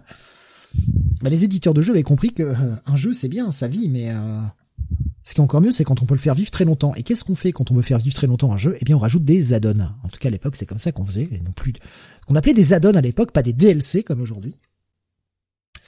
Euh, et on avait bah, une petite sélection d'add-ons pour cette fin d'année avec un add-on pour les Sims qui s'appelait Entre chiens et chats, qui donc permettait eh bien d'avoir des animaux de compagnie, puis de nouvelles carrières pour ces Sims, tout ça. Les Sims, un gros poids lourd, les Sims qui d'ailleurs vont avoir de l'actu là, j'ai vu passer un truc, apparemment les Sims reviendraient, peut-être? Oh, aucune idée. Oui, ah. c'est vrai, Ruga qui me corrige, qui dit on appelait ça des expansions en bon français. C'est vrai, c'est vrai. À l'époque, on appelait ça des expansions. Ouais, ça va. On n'est pas sur le Comic City ou Manga City. On non, peut mais non, mais c'était complètement con. C'était des expansions, ça ne voulait rien dire, quoi. Mais oui. Euh, Empire Earth, The Art of Conquest, donc add-on pour ce jeu de, de stratégie en temps réel, Empire Earth, qui était très cool. Voilà, qui est sorti le 4 octobre. Et puis enfin, on avait aussi, là dans le même genre de jeu, dans le côté STR, un add-on pour Cossacks qui s'appelait Back to War. Là aussi, on est sur un gros STR des familles. Euh, je suis en train de regarder ce que... Alors, Alexandre dit en free-to-play peut-être les Sims. Ouais. Et Silent Hill aussi, annonce de Silent Hill demain à 23h. Oui, alors je l'ai pas mis. Il y avait euh, un Silent Hill, le, Silent Hill 2 qui sortait un an après en fait sur Xbox, qui est sorti euh, au mois d'octobre 2002, qui était une espèce de version Director's Cut qui permettait euh, aux joueurs Xbox d'avoir enfin un survival horror parce qu'ils n'en avaient pas jusqu'à présent sur euh, Xbox et qui avait un espèce de petit chapitre bonus en plus, mais ça rajoutait rien de rien de ouf. C'est pour ça que vu que la sélection était assez grosse, j'ai décidé de le mettre de côté. Je vous avais promis trois parties dans les jeux. Euh, la dernière, c'est maintenant avec les jeux de sport. Et bah oui, parce que bah, les gamins, quand on sait pas quoi leur offrir, on sait pas quel personnage ils aiment, bon, on va leur offrir un bon jeu de foot, un jeu de sport, et ça, putain, ça plaît à tous les gosses. Donc, allez, on achète ça et on en, sort un maximum. On avait le monde des bleus pour commencer. Oui, donc euh, suite de la monde, monde des bleus euh, sorti à l'avant, bon. Euh, voilà, je, je, je, je l'ai rajouté euh, parce que bon, euh, voilà. Qui, qui, comme tous les bons jeux de sport, a toujours l'année d'après. Ça sort en octobre 2002, mais ça s'appelle Le Monde des Bleus 2003 parce que comme ça tu vas jouer toute ton année d'après. Tu vois, il n'est pas déjà dépassé quand tu l'as acheté. Ça c'est bien. Euh, sorti sur PS2. Euh, il avait récolté seulement entre guillemets 13 euh, sur sur jeuxvideo.com. Qui personne. Par, euh, Sony. C'est fait par Sony. Ah, j'ai pas fait gaffe. J'ai pas fait attention. Personne ne m'a jamais offert de jeu de sport, nous dit Cap, euh, heureusement. Euh, du côté euh, bah, du PC, on avait, parce que là, ça c'était plus un jeu pour PC à l'époque, LFP Manager, qui est en fait eh bien, voilà, un truc de football où tu joues, tu, tu joues, tu joues en entraîneur. Football Manager. Exactement. L'FP Manager 2003, c'est important, toujours l'année d'après pour que le jeu ait une plus longue durée de vie, plus longue exposition, sorti donc le 3 octobre.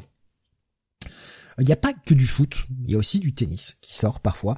Et on avait Tennis Master Series 2003, évidemment, parce que toujours l'année d'après, sorti le 15 octobre à la fois sur Xbox, PS2, euh, il est sorti en sur vrai, GBA aussi pour expliquer, il faudrait que ça s'appelle en vrai euh, tennis 2002-2003 euh, ou, ou FIFA 2002-2003. Après, euh, le, titre il a rallonge, quoi. Tu vois, donc bon, ça me.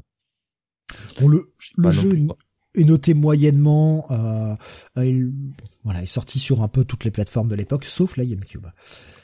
On avait NHL 2003, les jeux EA, EA Sports. Euh, PS2, Xbox, Nintendo GameCube, PC. Euh, voilà. Avec Yarome Ingila sur la sur la jaquette, euh, l'ancien euh, grand right wing euh, canadien pour ceux qui connaissent.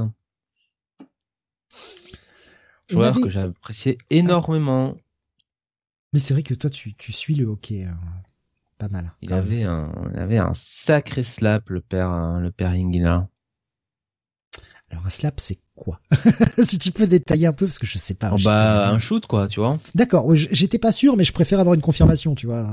C'était euh, c'était un buteur, comme on dit. Hein. C'était un c'était quelqu'un qui euh, qui était l'un des meilleurs euh, meilleurs buteurs de, de la NHL. Il a même mis une saison à 50 buts hein, sur la saison 50, c'est vraiment un énorme un énorme chiffre et, et il a gagné. il a été deux fois champion olympique hein, avec avec avec Team Canada. Je crois même que la deuxième, il était capitaine. Donc, euh, voilà. un grand, grand joueur, euh, un grand, grand joueur euh, canadien. Je vois Ruga qui nous dit sur Discord, j'ai arrêté les jeux de foot à FIFA World Cup 98 sur PS1, où tu pouvais tacler par derrière sans prendre de carton. Chef d'œuvre ce jeu. Bah écoute, les deux prochains sont pour toi, puisque nous avions FIFA Football 2003 qui sortait en fin d'année, évidemment. Hein, c'est les gros cartons de l'année, ça. De toute façon, c'est les, jeux qui se vendent à Noël. Euh, qui avait rapporté un petit 17. Alors sorti sur toutes les plateformes, mais alors là, vraiment toutes les plateformes, ils sont même allés le sortir sur PS1, ce truc. PS1. les mecs qui poussaient la PS2, ils ressortent quand même celui-ci sur PS1 au cas où les gens n'auraient pas encore fait l'update de la console pour essayer d'en vendre. Donc sorti by Xbox, PS2, PS1, Nintendo GameCube, il est sorti sur GBA, il est sorti sur PC, voilà, tous les tous les supports de l'époque. Et puis, eh bien pour euh, bah, ceux qui étaient encore sur PS1 là aussi et PS2, il y avait euh, bah, le concurrent Pro Evolution Soccer numéro 2. Ah oui, PES 2. La sortie le 25 octobre, sorti le même jour, hein, évidemment. les bons concurrents. C'était la guerre, hein, de toute façon, à l'époque, hein, entre les deux. Hein. Ouais, et euh, très vite, en fait, euh, PES va, va dépasser euh, FIFA en termes de, en termes de qualité de jeu. je me demande même si ça date pas de PES 2 en, en, en l'occurrence. Voilà. Non, non, c'était c'était un super film, euh, super film n'importe quoi. C'était des super jeux les PES à l'époque. Bibi qui nous dit PES, c'est soirée Coupe du Monde. Oh bah de toute façon, je crois qu'on a tous joué une fois ou une autre chez un pote un jeu de foot, même si on n'est pas très foot, euh, a tous fait au moins une partie, parce que ça reste le, jeu convivial, quoi. T'es à deux ou trois, tu te fais tourner la manette, et puis voilà, c'est rigolo, quoi. Voilà. Voilà pour la partie assez longue, hein. je m'en excuse, oui. jeu vidéo, mais ah euh, bah, c'est le mois d'octobre. Euh, autant le mois de septembre à la télé, c'est vraiment un gros bloc. Bah, le mois d'octobre, euh, le jeu vidéo, c'est un gros bloc. Et justement, si j'ai mis la partie sport à la fin, c'est parce que je suis quand même un tout petit peu malin, puisqu'on va enchaîner sur la partie, et la partie sport. Exactement, donc la partie sport euh, qui euh, est euh, alors ce mois-ci concerne surtout bah, une épreuve chère à Sam évidemment, hein, j'ai pensé à lui comme d'habitude, le championnat du monde de cyclisme qui s'est déroulé du 8 au 13 octobre 2002 du côté alors de Lim putain de Limbourg hein, donc donc en Belgique. alors là, je, je, cherchais quand même la non c'est ça Zolder voilà il me semble bien que c'était Zolder là la ville en l'occurrence. Et en gros, le parcours était plat, hein, euh, on se faisait chier. Euh, c'était euh, c'était une étape du tour habituel dessinée par de, de, la première semaine habituelle, on va dire comme ça, dessinée par Jean-Marie Leblanc. Et donc ça s'est fini dans un bon sprint des familles gagné par Mario Cipollini devant Robbie McEwan et Eric Zabel. premier français Jimmy Casper qui arrive sixième. Franchement, ça devait être une procession ce truc à regarder. Euh, c'est sûr que par rapport aux championnats du monde qu'on voit aujourd'hui, qui sont beaucoup plus euh, beaucoup plus dynamiques, euh, où on a quand même les meilleurs coureurs à l'avant, pouf, ça devait être ça devait être une horreur quoi. Voilà. Il y a ouais pas de pas de gros faits marquants, pas de, de méga. Non, Botero a été été champion du monde du contre la montre, mais bon une, une, épreuve où il y avait visiblement pas de pas de gros favoris. Hein. Non, puisqu'il y avait pas de ouais, non. Euh, pas pas grand chose à raconter honnêtement là-dessus. Euh. D'accord. Je me rappelle, tout le monde savait d'avance que ça allait être Cipollini. Le parcours était dessiné pour lui, nous disait Schizophile. Oui, bah oui, pour des sprinteurs quoi. C'était euh, c'était tout plat quoi. Y a, rien à dire quoi. Alors, euh, en même temps, si tu fais la course en Belgique, ça s'appelle le plat pays, c'est pas pour rien quoi. Alors ça c'est les Pays-Bas, Steve. Euh... oh la Belgique, les Pays-Bas, c'est pas c'est pas les mêmes. Et va dire, enfin va dire que quand tu fais euh, le Tour des Flandres, euh, Liège-Bastogne-Liège, tout ça, c'est euh, c'est pas c'est plat la Belgique. Non non, c'est pas plat. du reste, notre ami Julien Lafilippe, Julien Lafilippe a été champion du monde l'an dernier en Belgique, hein, et c'était un parcours qui était pas plat du tout. Hein, ça, c'était hyper sélectif. Euh, et il faut... Euh... Non, non, non, attention. Hein. Schizophile qui dit oh toi tu connais pas la Belgique. Non non sincèrement j'ai jamais foutu. Alors si j'ai foutu une fois les pieds en Belgique. Non deux fois dans ma vie deux fois. Et il en est vite reparti on le comprend. Euh, une fois pour un pour un LCF en fait où euh, on avait c'était beaucoup plus simple en fait on avait pris l'avion euh, pour aller jusqu'à ça va être Charleroi je crois. L'aéroport le plus proche de la frontière. Et puis Nono était venu nous chercher en bagnole donc euh, voilà, j'ai vu la Belgique euh, même pas une heure. Une autre fois où j'étais très jeune, euh, c'était au collège et c'était une vous savez ces, ces échanges là qu'on fait avec les, oh correspondants les correspondants d'une autre langue là. Et donc on ah, avait été en Allemagne et le bus avait fait en fait on avait fait un petit détour avec le bus. On était passé par la Belgique les Pays-Bas et puis on était descendu ensuite en Allemagne et euh, bah, la Belgique, de toute façon, on l'a vu de nuit puisqu'on avait pris le petit déj à Amsterdam. Donc, euh, enfin, la Belgique, on l'a traversé de nuit. Donc euh, voilà, j'ai foutu deux fois les pieds en Belgique dans toute ma vie. C'est pas que j'aime pas le pays, au contraire, ça, ça me plairait beaucoup d'aller découvrir. C'est juste que j'ai jamais eu l'occasion de le faire. Quoi. Apparemment, on, on y mange bien, on y boit bien, et les gens sont cool, d'après ce que j'ai entendu. Donc, bon, franchement, je partirais bien en vacances là-bas, hein, une petite semaine histoire de visiter. why not quoi. les gens sont cool partout. Ah, Ruga nous dit j'ai vécu un mois à Bruxelles, j'ai pris 10 kilos à bouffer des mitraillettes frites non-stop. Alors je ne sais pas ce que c'est des mitraillettes, mais ça a l'air très bien. De toute façon, moi dès que ça parle bouffe, j'aime bien quoi. je me suis fait accoster par des call girls qui prenaient le ticket de resto véridique. Oh putain, mais la vache, les call girls qui prennent les tickets de resto quoi. Oh. oh. Schizo nous dit Belgique supérieure à la France. Euh, palmarès de la Belgique, Blue Lock. Ouais, je crois pas. Euh, Alexa. Je crois pas. J'habite à 10 km, c'est chez moi la Belgique. Ah bah j'imagine ouais que ouais. Puis en plus, euh, il y, a, y, a, quand même quelques avantages à, à être frontalier, de pouvoir euh, lier les, les, deux les deux meilleurs de chaque pays quoi. Ouais. Pas toi qui diras le contraire, hein, Jonathan. Ouais. Il y a quelques avantages à pas être loin d'une frontière et d'avoir euh, certains produits moins taxés que d'autres. Ouais. le petit mouet, tout petit. Euh, alors, euh, on en était où? Ben, on Ben, était on à la partie manga maintenant. On a fini la Euh, partie sport, on va passer à la partie manga, tout à fait. Ouais, première sortie. Alors premier euh, premier volume, euh, sorti le 1er octobre de la série euh, Nana. Euh, donc où euh, deux jeunes filles qui portent le même prénom euh, euh, eh bien euh, vont euh, vont se, se croiser, se rencontrer et ça va être un petit peu leur euh, leur vie de tous les jours. euh, voilà, bon, je l'ai mis euh, parce que c'était le premier numéro. Une tranche de vie. Bon, sur fond un peu de, de romance aussi, euh, sans plus. Je connais juste de nom, j'ai jamais euh, jamais lu, jamais regardé. J'ai euh, jamais trop euh, jamais trop accroché. Alexa nous dit la série jamais finie avec X de Clamp. Voilà, punaise, s'il y avait une série à finir, ce serait plus X que ça. Hein. J'aime autant, euh, j'aime autant vous le dire. hein. Euh, voilà. Vous avez pas dit il y a Euh. quelque temps qu'elle voulait euh, malgré tout finir et puis finalement ça s'est jamais fait? Façon, Bon, je les crois filles de Clamp, euh, je sais pas. elles, hein, elles ont pas c'est- 10 bandes depuis? Je sais pas. Honnêtement, je faudrait poser. à- On posera peut-être si. Attends, je vais peut-être me le noter là. Je vais me le noter. Poser, euh, poser la question. Alors comment tu me dis hein, C'est quel C'est lequel? C'est euh, euh, c'est X, c'est ça? Ouais, X. Ouais. Euh, attends, euh, poser question euh, X à Sam, parce que Sam, il va Alexa savoir nous dit elles font une suite à Sakura qui en avait pas besoin. Ouais, ouais.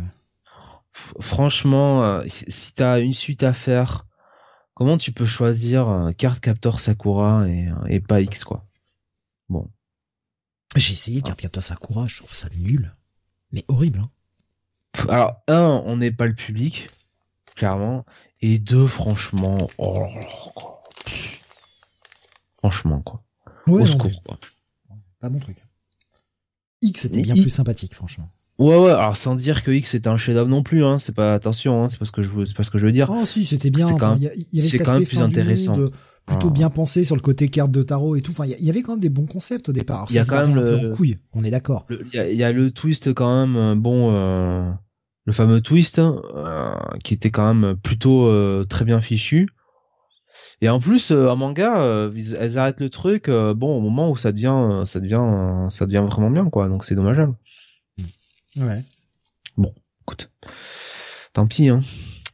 Ensuite, le 5 octobre, mon cher Steve, sortait le volume 1 de La Rose de Versailles, hein, plus connu chez nous comme Lady Oscar, évidemment, euh, qui vivait sous la Révolution, d'ailleurs. et, et personne n'a oublié son nom, du coup. Voilà.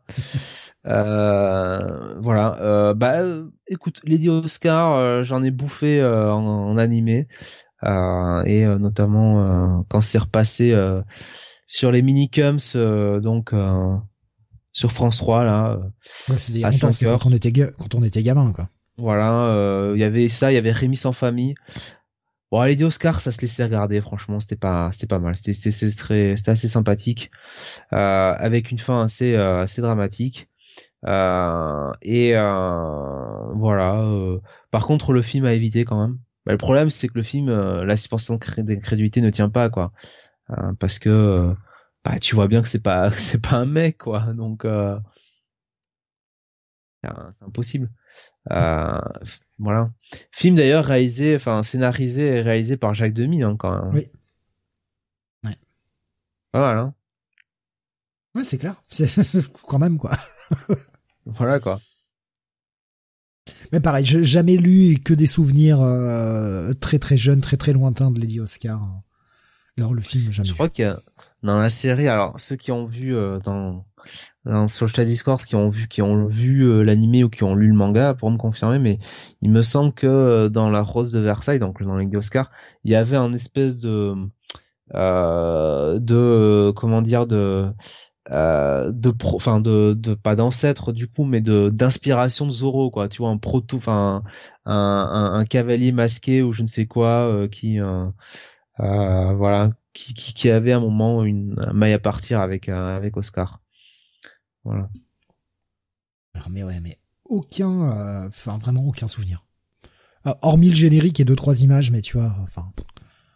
En gros, elle, en gros, Oscar, euh, voilà, Oscar de Jarget, hein, était le son son père voulait un fils et à la place il a une fille, il a élevé comme un fils et voilà et, c'est un personnage qui gravite à l'époque de la fin du XVIIIe siècle et le, bah, le, le, début de la révolution et même la révolution en elle-même, hein, puisque Oscar, euh, vous le verrez, a un rôle à jouer notamment sur la prise de la Bastille. D'accord. Euh, bah écoute, moi j'ai rien à rajouter. On passe à la hein. suite. Ouais, j'ai malheureusement rien à rajouter dessus. Ouais, euh, Alors, n'étant pas connaisseur. Euh, Mobile Suit Gundam Wing Battlefield of Pacifist Volume 1 euh, donc qui était un petit peu euh, donc euh, bah, un manga qui se voulait la séquelle hein, de, de, Gundam Wing, euh, l'animé. Euh, donc Gundam Wing qui était sorti à l'époque, alors qui sortait en 95, hein, je crois de mémoire, au Japon et qui est arrivé chez nous en 2001. Euh, en 2001 euh, sur M6 pour la première saison et on a vu, fallait voir la seconde, la seconde saison, fallait sur aller sur Fun TV euh, et euh, Gundam Wing qui était euh, à l'époque un petit peu, enfin, qui a été un petit peu présenté, même ironisé comme un peu le le boys band de l'espace, n'est-ce pas? Le le Sentai de la, des Gundam parce qu'il y avait cinq cinq personnages qui étaient un petit peu, qui avaient chacun leur Gundam et qui devaient s'associer ensemble. Et très franchement, pour avoir vu plusieurs séries de Gundam, c'est pas la plus euh, c'est pas la plus euh, catastrophique. Elle a fait chier je crois surtout les fans de la première heure parce que ça ça c'est dans un univers un peu parallèle tu vois dans une autre continuité euh, des séries euh, séries Gundam. Mais je trouve que le concept marchait très bien enfin, marchait assez.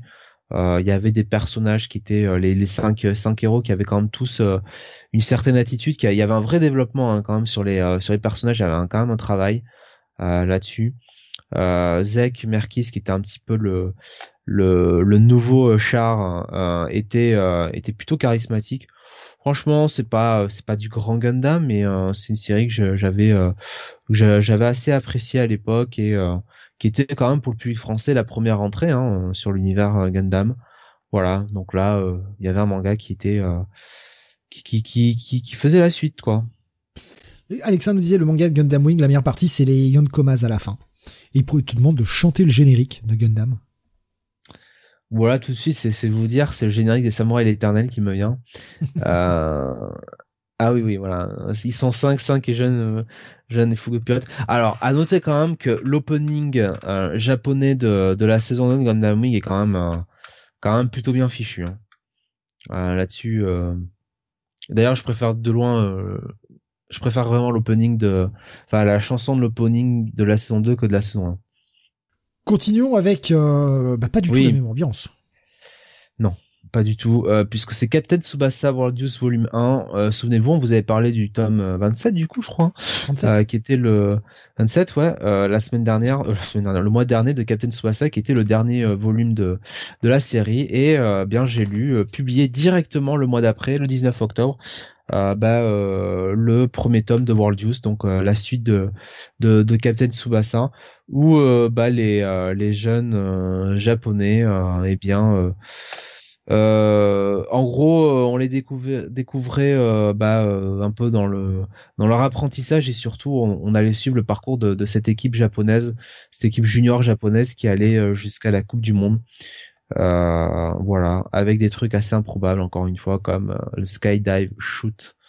Euh, non, c'était attends putain, je m'en souviens plus. Si c'est ça, le skydive shoot, shoot totalement improbable. Le mec, bon, je vous en ai parlé moi précédent. Enfin bref, La lutte totale, voilà.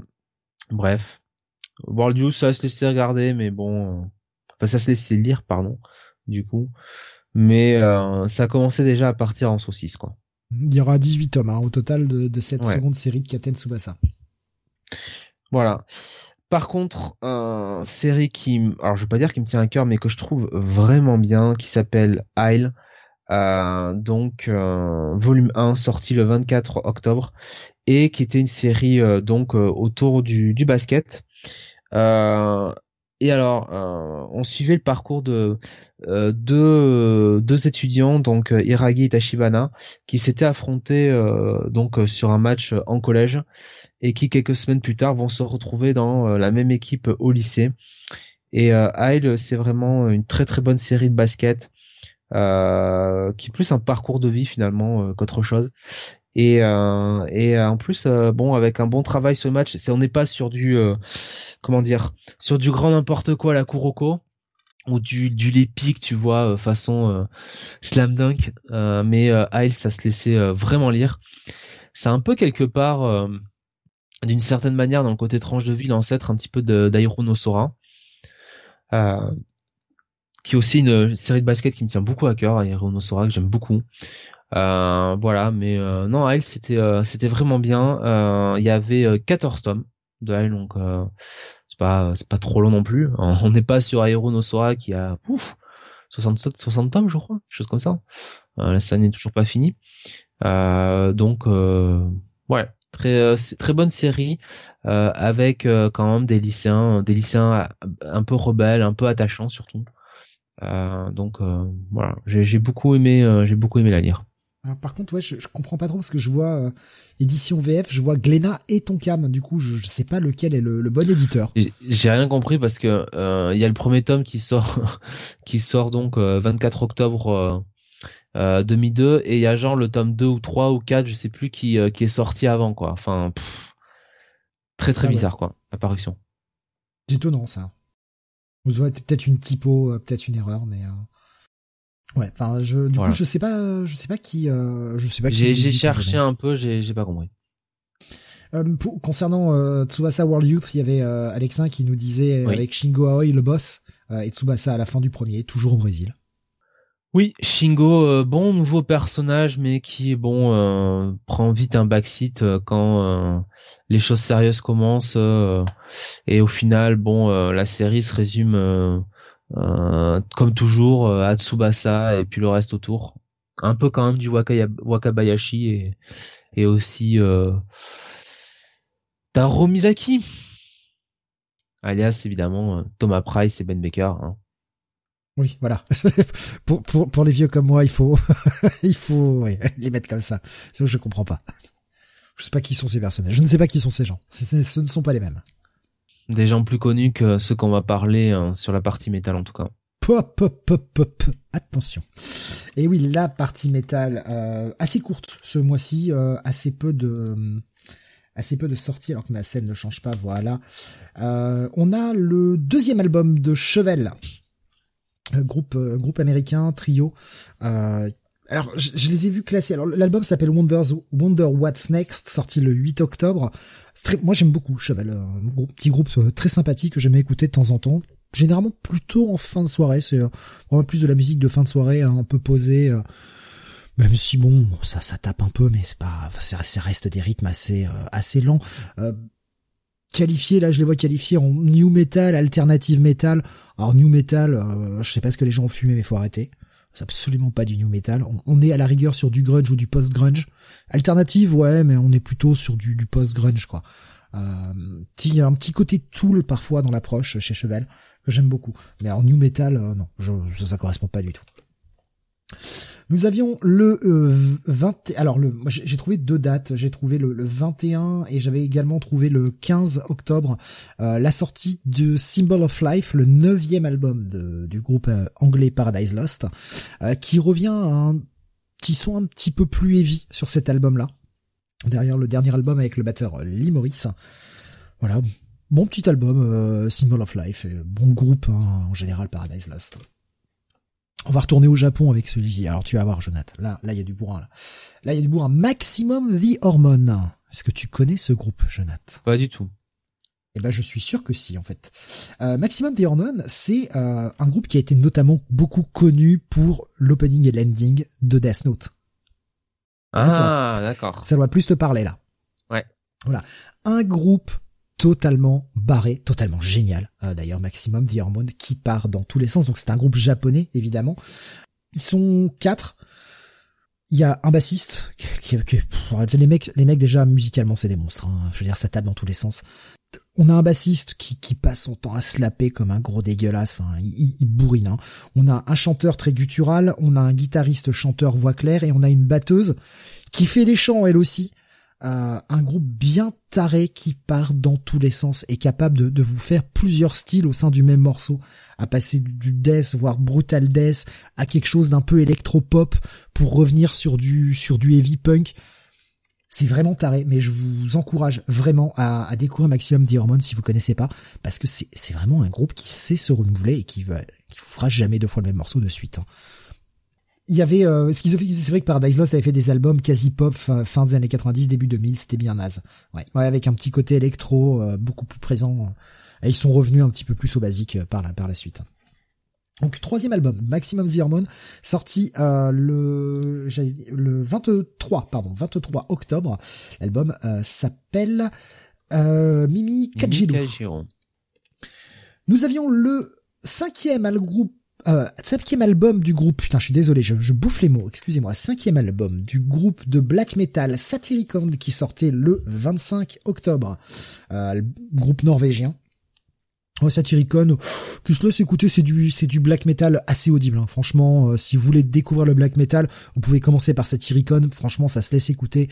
Euh, on n'est pas sur du du black euh, lo-fi ultra crado. Bon, c'est assez cool. L'album s'appelle Volcano on avait euh, du côté là aussi du métal un peu extrême, cette fois-ci on va partir en Pologne avec le, le groupe Behemoth, euh, le, leur sixième album qui s'appelle Zoskia Kultus, entre parenthèses Here and Beyond. C'est du Behemoth quoi, c'est du c'est du gros bourrin, que je vous dise. Euh, c'est cool. Hein. C'est ça bourrine. Tommy qui dit effectivement Maxime Zerman, c'est le deuxième opening et le deuxième ending de Death Note. Merci pour la précision, euh, Tommy. Merci beaucoup. On continue avec du plus calme, plus posé, euh, plus sympathique, euh, plus facile d'accès aussi. Hammerfall qui sort leur quatrième album, groupe suédois de power metal. Euh, power metal, on va dire à l'européenne, ce qu'on appelle aujourd'hui le symphonic metal plutôt. L'album s'appelle Crimson Thunder. Voilà, avec gros gros succès qui a été Hearts on Fire qui a vraiment vraiment bien marché. Bon, ils étaient signés sur Nuclear Blast, hein, comme d'habitude, euh, qui signait la plupart des groupes de power européens à l'époque.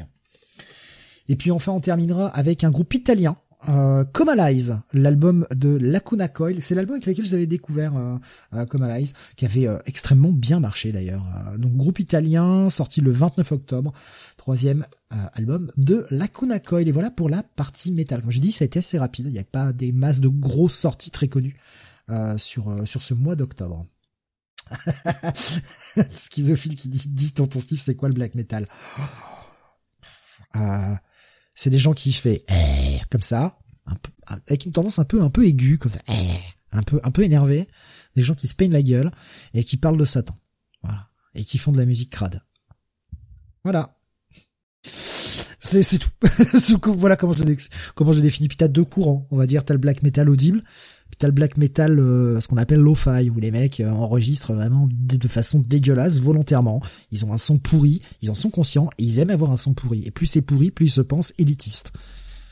C'est bien de la merde. Allez, la partie top 50 pour conclure cette émission avec euh, bah, ce qui était dans le haut des charts en France en octobre 2002. Oui.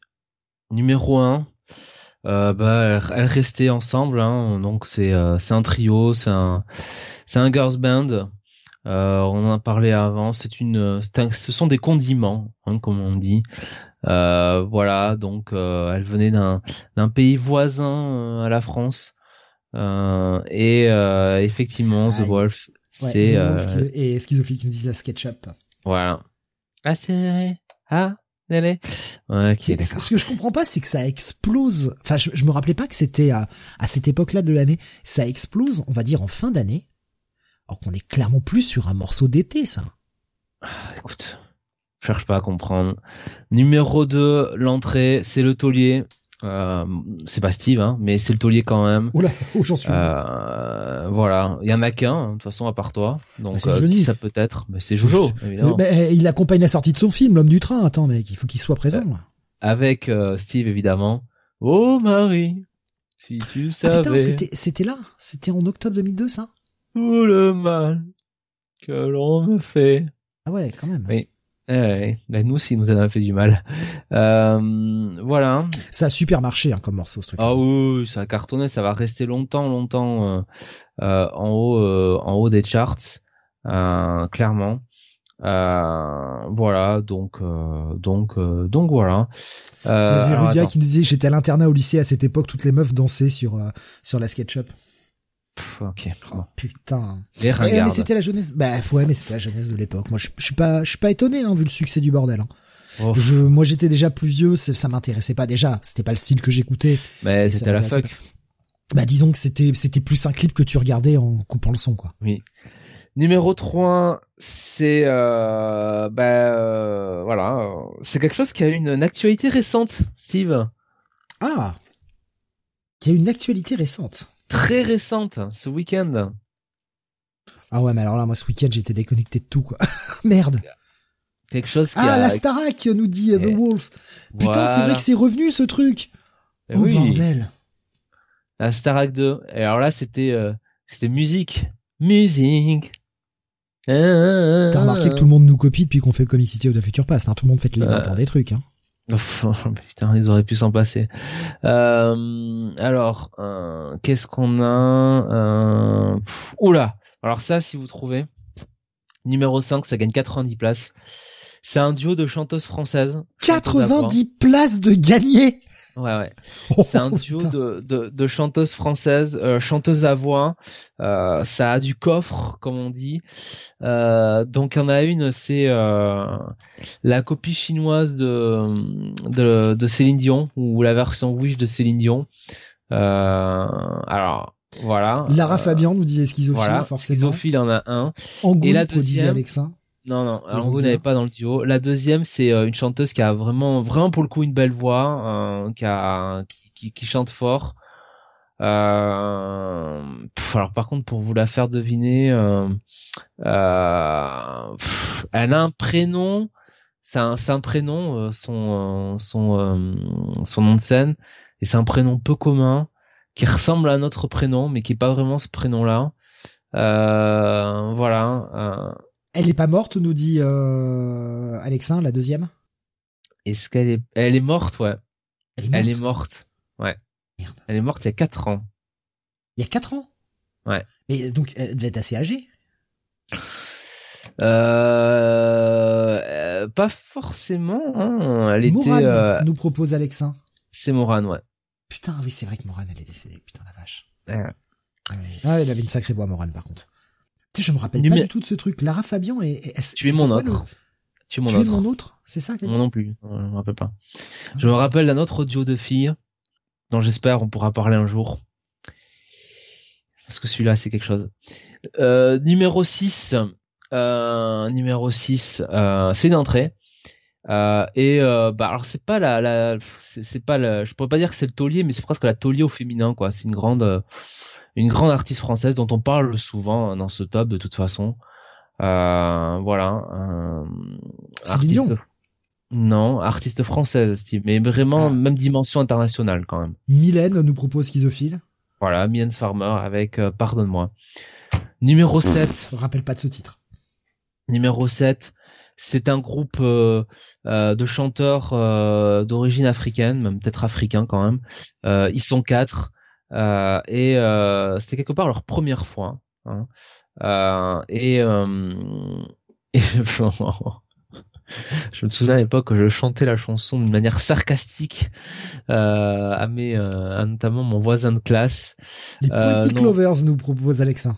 Non, à l'époque, les Poetic Lovers, c'était déjà, étaient déjà has-been, hein, malheureusement. Euh, Parce qu'il y a, eu non, un non, moment où euh, ils étaient pas has-been. Oh, si, quand même, euh, ils étaient, ils étaient bien, ils étaient has-been, hein, quand même, à un moment. Ah oui, bah dès le départ, moi je dirais, mais bon. Non, non, ils, ont jamais. Alors bon, bref, on s'en fout. Euh, Alliage, voilà. nous propose Rugga. Non, mais non, euh, 2000, euh, 2002, Alliage, euh, c'est fini en 98. Donc, euh, non, non, un groupe euh, africain, quoi. Enfin, je l'ai dit en plus d'un pays africain. Alors, je vais vous le donner. hein, c'est non, pas quadricolore, mon cher. hein. Un groupe malien, je crois. Un groupe malien. Voilà. Et, et c'était leur. Magic System? Oui. C'est vrai ah, c'est- Je Eh pensais oui. pas qu'ils avaient commencé il y a 20 ans, putain. On dit premier Gao n'est pas Gao. Nan, nan, nan. Premier Gao, ok. Enfin bref. Ah non, mais j'avais ça en tête depuis tout à l'heure, mais je me disais, mais ils ont pas commencé il y a 20 ans quand même. Eh si. Putain, la vache. Oh, le coup de Allez, vieux là, celui-là, d'un coup. Oh putain. Numéro 10, une entrée. Voyons si vous avez un peu de culture. C'est un duo de, de chanteurs américains, un homme, une femme. Euh, Il y a un homme qui, alors l'homme a un prénom de fille. Et la fille, c'est une, c'est une euh, ex-membre d'un grand euh, groupe euh, ben, de girls band américain. Donc là, si vous trouvez ça, vous êtes fort. Euh... Ils chantent sur leur nom propre ou euh, en formant Euh, un vrai groupe? Non, non, c'est leur propre, c'est-à-dire c'est euh, le chanteur et il a un featuring avec euh, cette chanteuse. D'accord. Ok. Euh, qui a une carrière solo, mais qui est plus connue pour être dans un groupe euh, euh, amé- amé- enfin de, de filles, quoi. Voilà, D'accord. C'est plus un morceau du mec d'un morceau de la meuf. C'est la meuf qui fait le feat. Ouais, mais les deux Ok. chantent. hein. Ok. Non, mais c'est que ça peut permettre peut-être de trouver. Alors, je, je cherche. Hein. Il disait qu'il avait un prénom de fille. Ouais, un Merde. prénom vraiment de fille. Hein. Alors là, euh... je, on cherche, hein, on cherche tous là. Là, là, oui, ça oui, mais cale. vous hein. pouvez chercher. Ça Alors, cale, hein. le, le, le groupe, euh, le groupe, euh, Justin groupe Timberlake nous propose euh, The Wolf. non. Le, le, le groupe de filles, euh, c'est vraiment bah, le groupe, enfin le girls band actuel, enfin que bah voilà qu'on qu'on connaissait tous quoi, de la fin des années 90, des, des années 2000. Les Spice Girls, j'imagine. Non, mais non, c'était un groupe qui nous demandait euh, de dire leur nom, notamment. Euh, Ah, voilà. oui, euh, oui. Oui, oui, bah oui. Et alors? Donc la meuf, ça doit être Beyoncé? Ben non, l'autre. Ah bah je sais pas qui c'était l'autre. C'est bien. Destiny Child, Kelly Roland. Kelly Roland, voilà, très bien Alex. Ah, R. Et Kelly. R. Kelly, non? Non, non, Non. non. non. L'autre, il a un prénom, euh, il a un prénom de fille. Vraiment, hein, c'est ce- c'est son prénom. Et c'était quand même un grand chanteur à l'époque euh, de R&B américain. Euh, si c'était pas Usher, c'était lui. Nelly. Nelly, bravo Ruga. Bravo, Ruga. Voilà, c'était Nelly et, Aucun souvenir de ce gars. euh, et Nelly et euh, Kelly Roland avec Dilemma. Aucun souvenir de, de, de, de, de, de ça, de Nelly. J'ai aucun souvenir, quoi. Et Schizophile, il dit, je ne connais pas ces gens. Bah, pareil. écoute. Euh, Qu'est-ce qu'on a? Pff, Après, je, je, je cherche un petit peu là. Chose intéressante, parce qu'on va pas y passer des plombs non plus. Ah bah si, numéro 26, entrée. Euh, bah, c'est une artiste canadienne qui euh, qui cartonnait à cette époque-là, qui, qui se fait connaître. hein, Avril Lavigne. Ouais, voilà, hein, toutes les filles en étaient folles. Ça leur permettrait un peu d'avoir euh, du girl power, tout ça. Euh, je vous avoue que cette sortie de lycée, quand j'avais à côté euh, un groupe de filles qui chantaient du Avril Lavigne, je vous avoue que à ce moment-là, euh, j'ai eu euh, un sacré roulement d'yeux. Et puis je me suis dit, ah, mais tu sais quoi? Dans 10 minutes, tu descends au Toys R Us d'à côté pour aller lire euh, les mangas Yu-Gi-Oh. Donc bon, finalement, t'es un peu un ringard aussi. Voilà. Non, c'était cool Yu-Gi-Oh. Euh, c'était beaucoup plus cool que qu'Avril Lavigne. Bref, voilà. Elle est de retour, d'ailleurs, nous dit Ruga. Probablement, hein, probablement. Euh, alors je regarde qu'est-ce qu'on peut, euh, qu'est-ce qu'on peut. euh, Schizo disait, je suis trop vieux, j'ai écouté déjà plus les tubes radio depuis longtemps, en 2002. Et ouais, c'est pareil, je, hormis quand je prenais la caisse, euh, j'écoutais même Mazie, quoi. C'est vrai qu'honnêtement, l'avènement d'Internet et le fait de pouvoir, bah, d'une avoir accès à plus de choses aussi qu'on avait forcément en France, permettait de sélectionner encore plus la musique que ce que je faisais déjà avant, quoi. C'est dingue, hein. Eh oui. Voilà, donc euh, écoute, je regarde un petit peu. Je regarde s'il y a le truc que je veux euh, que je veux mettre en avant. Le truc qui me tient un peu à cœur. Euh, non, ça n'est pas encore sorti. Euh, donc, euh, bah, qu'est-ce que je vais pouvoir faire deviner pour finir? Euh, Ah, numéro 33, c'était sa première euh, première apparition.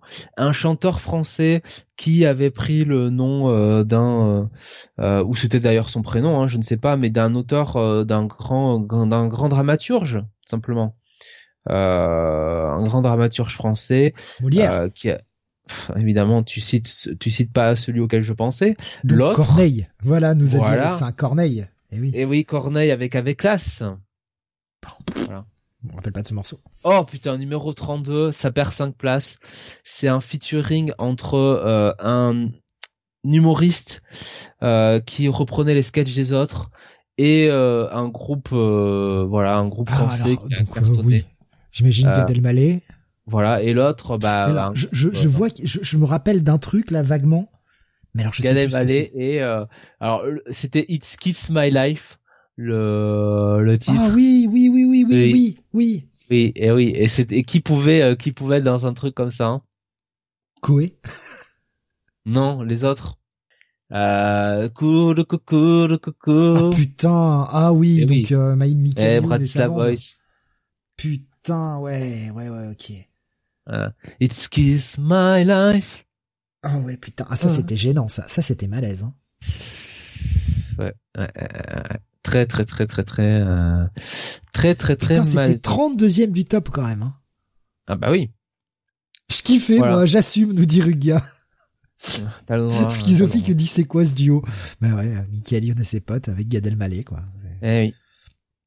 Voilà, donc euh, bon, on peut finir là. Hein. J'ai pas, euh, j'ai pas autre chose. J'ai pas repéré euh, ce que je voulais, ce que je voulais trouver. Hein. Ça arrive plus tard. Alors je sais pas, je sais pas quand ça arrive, mais voilà.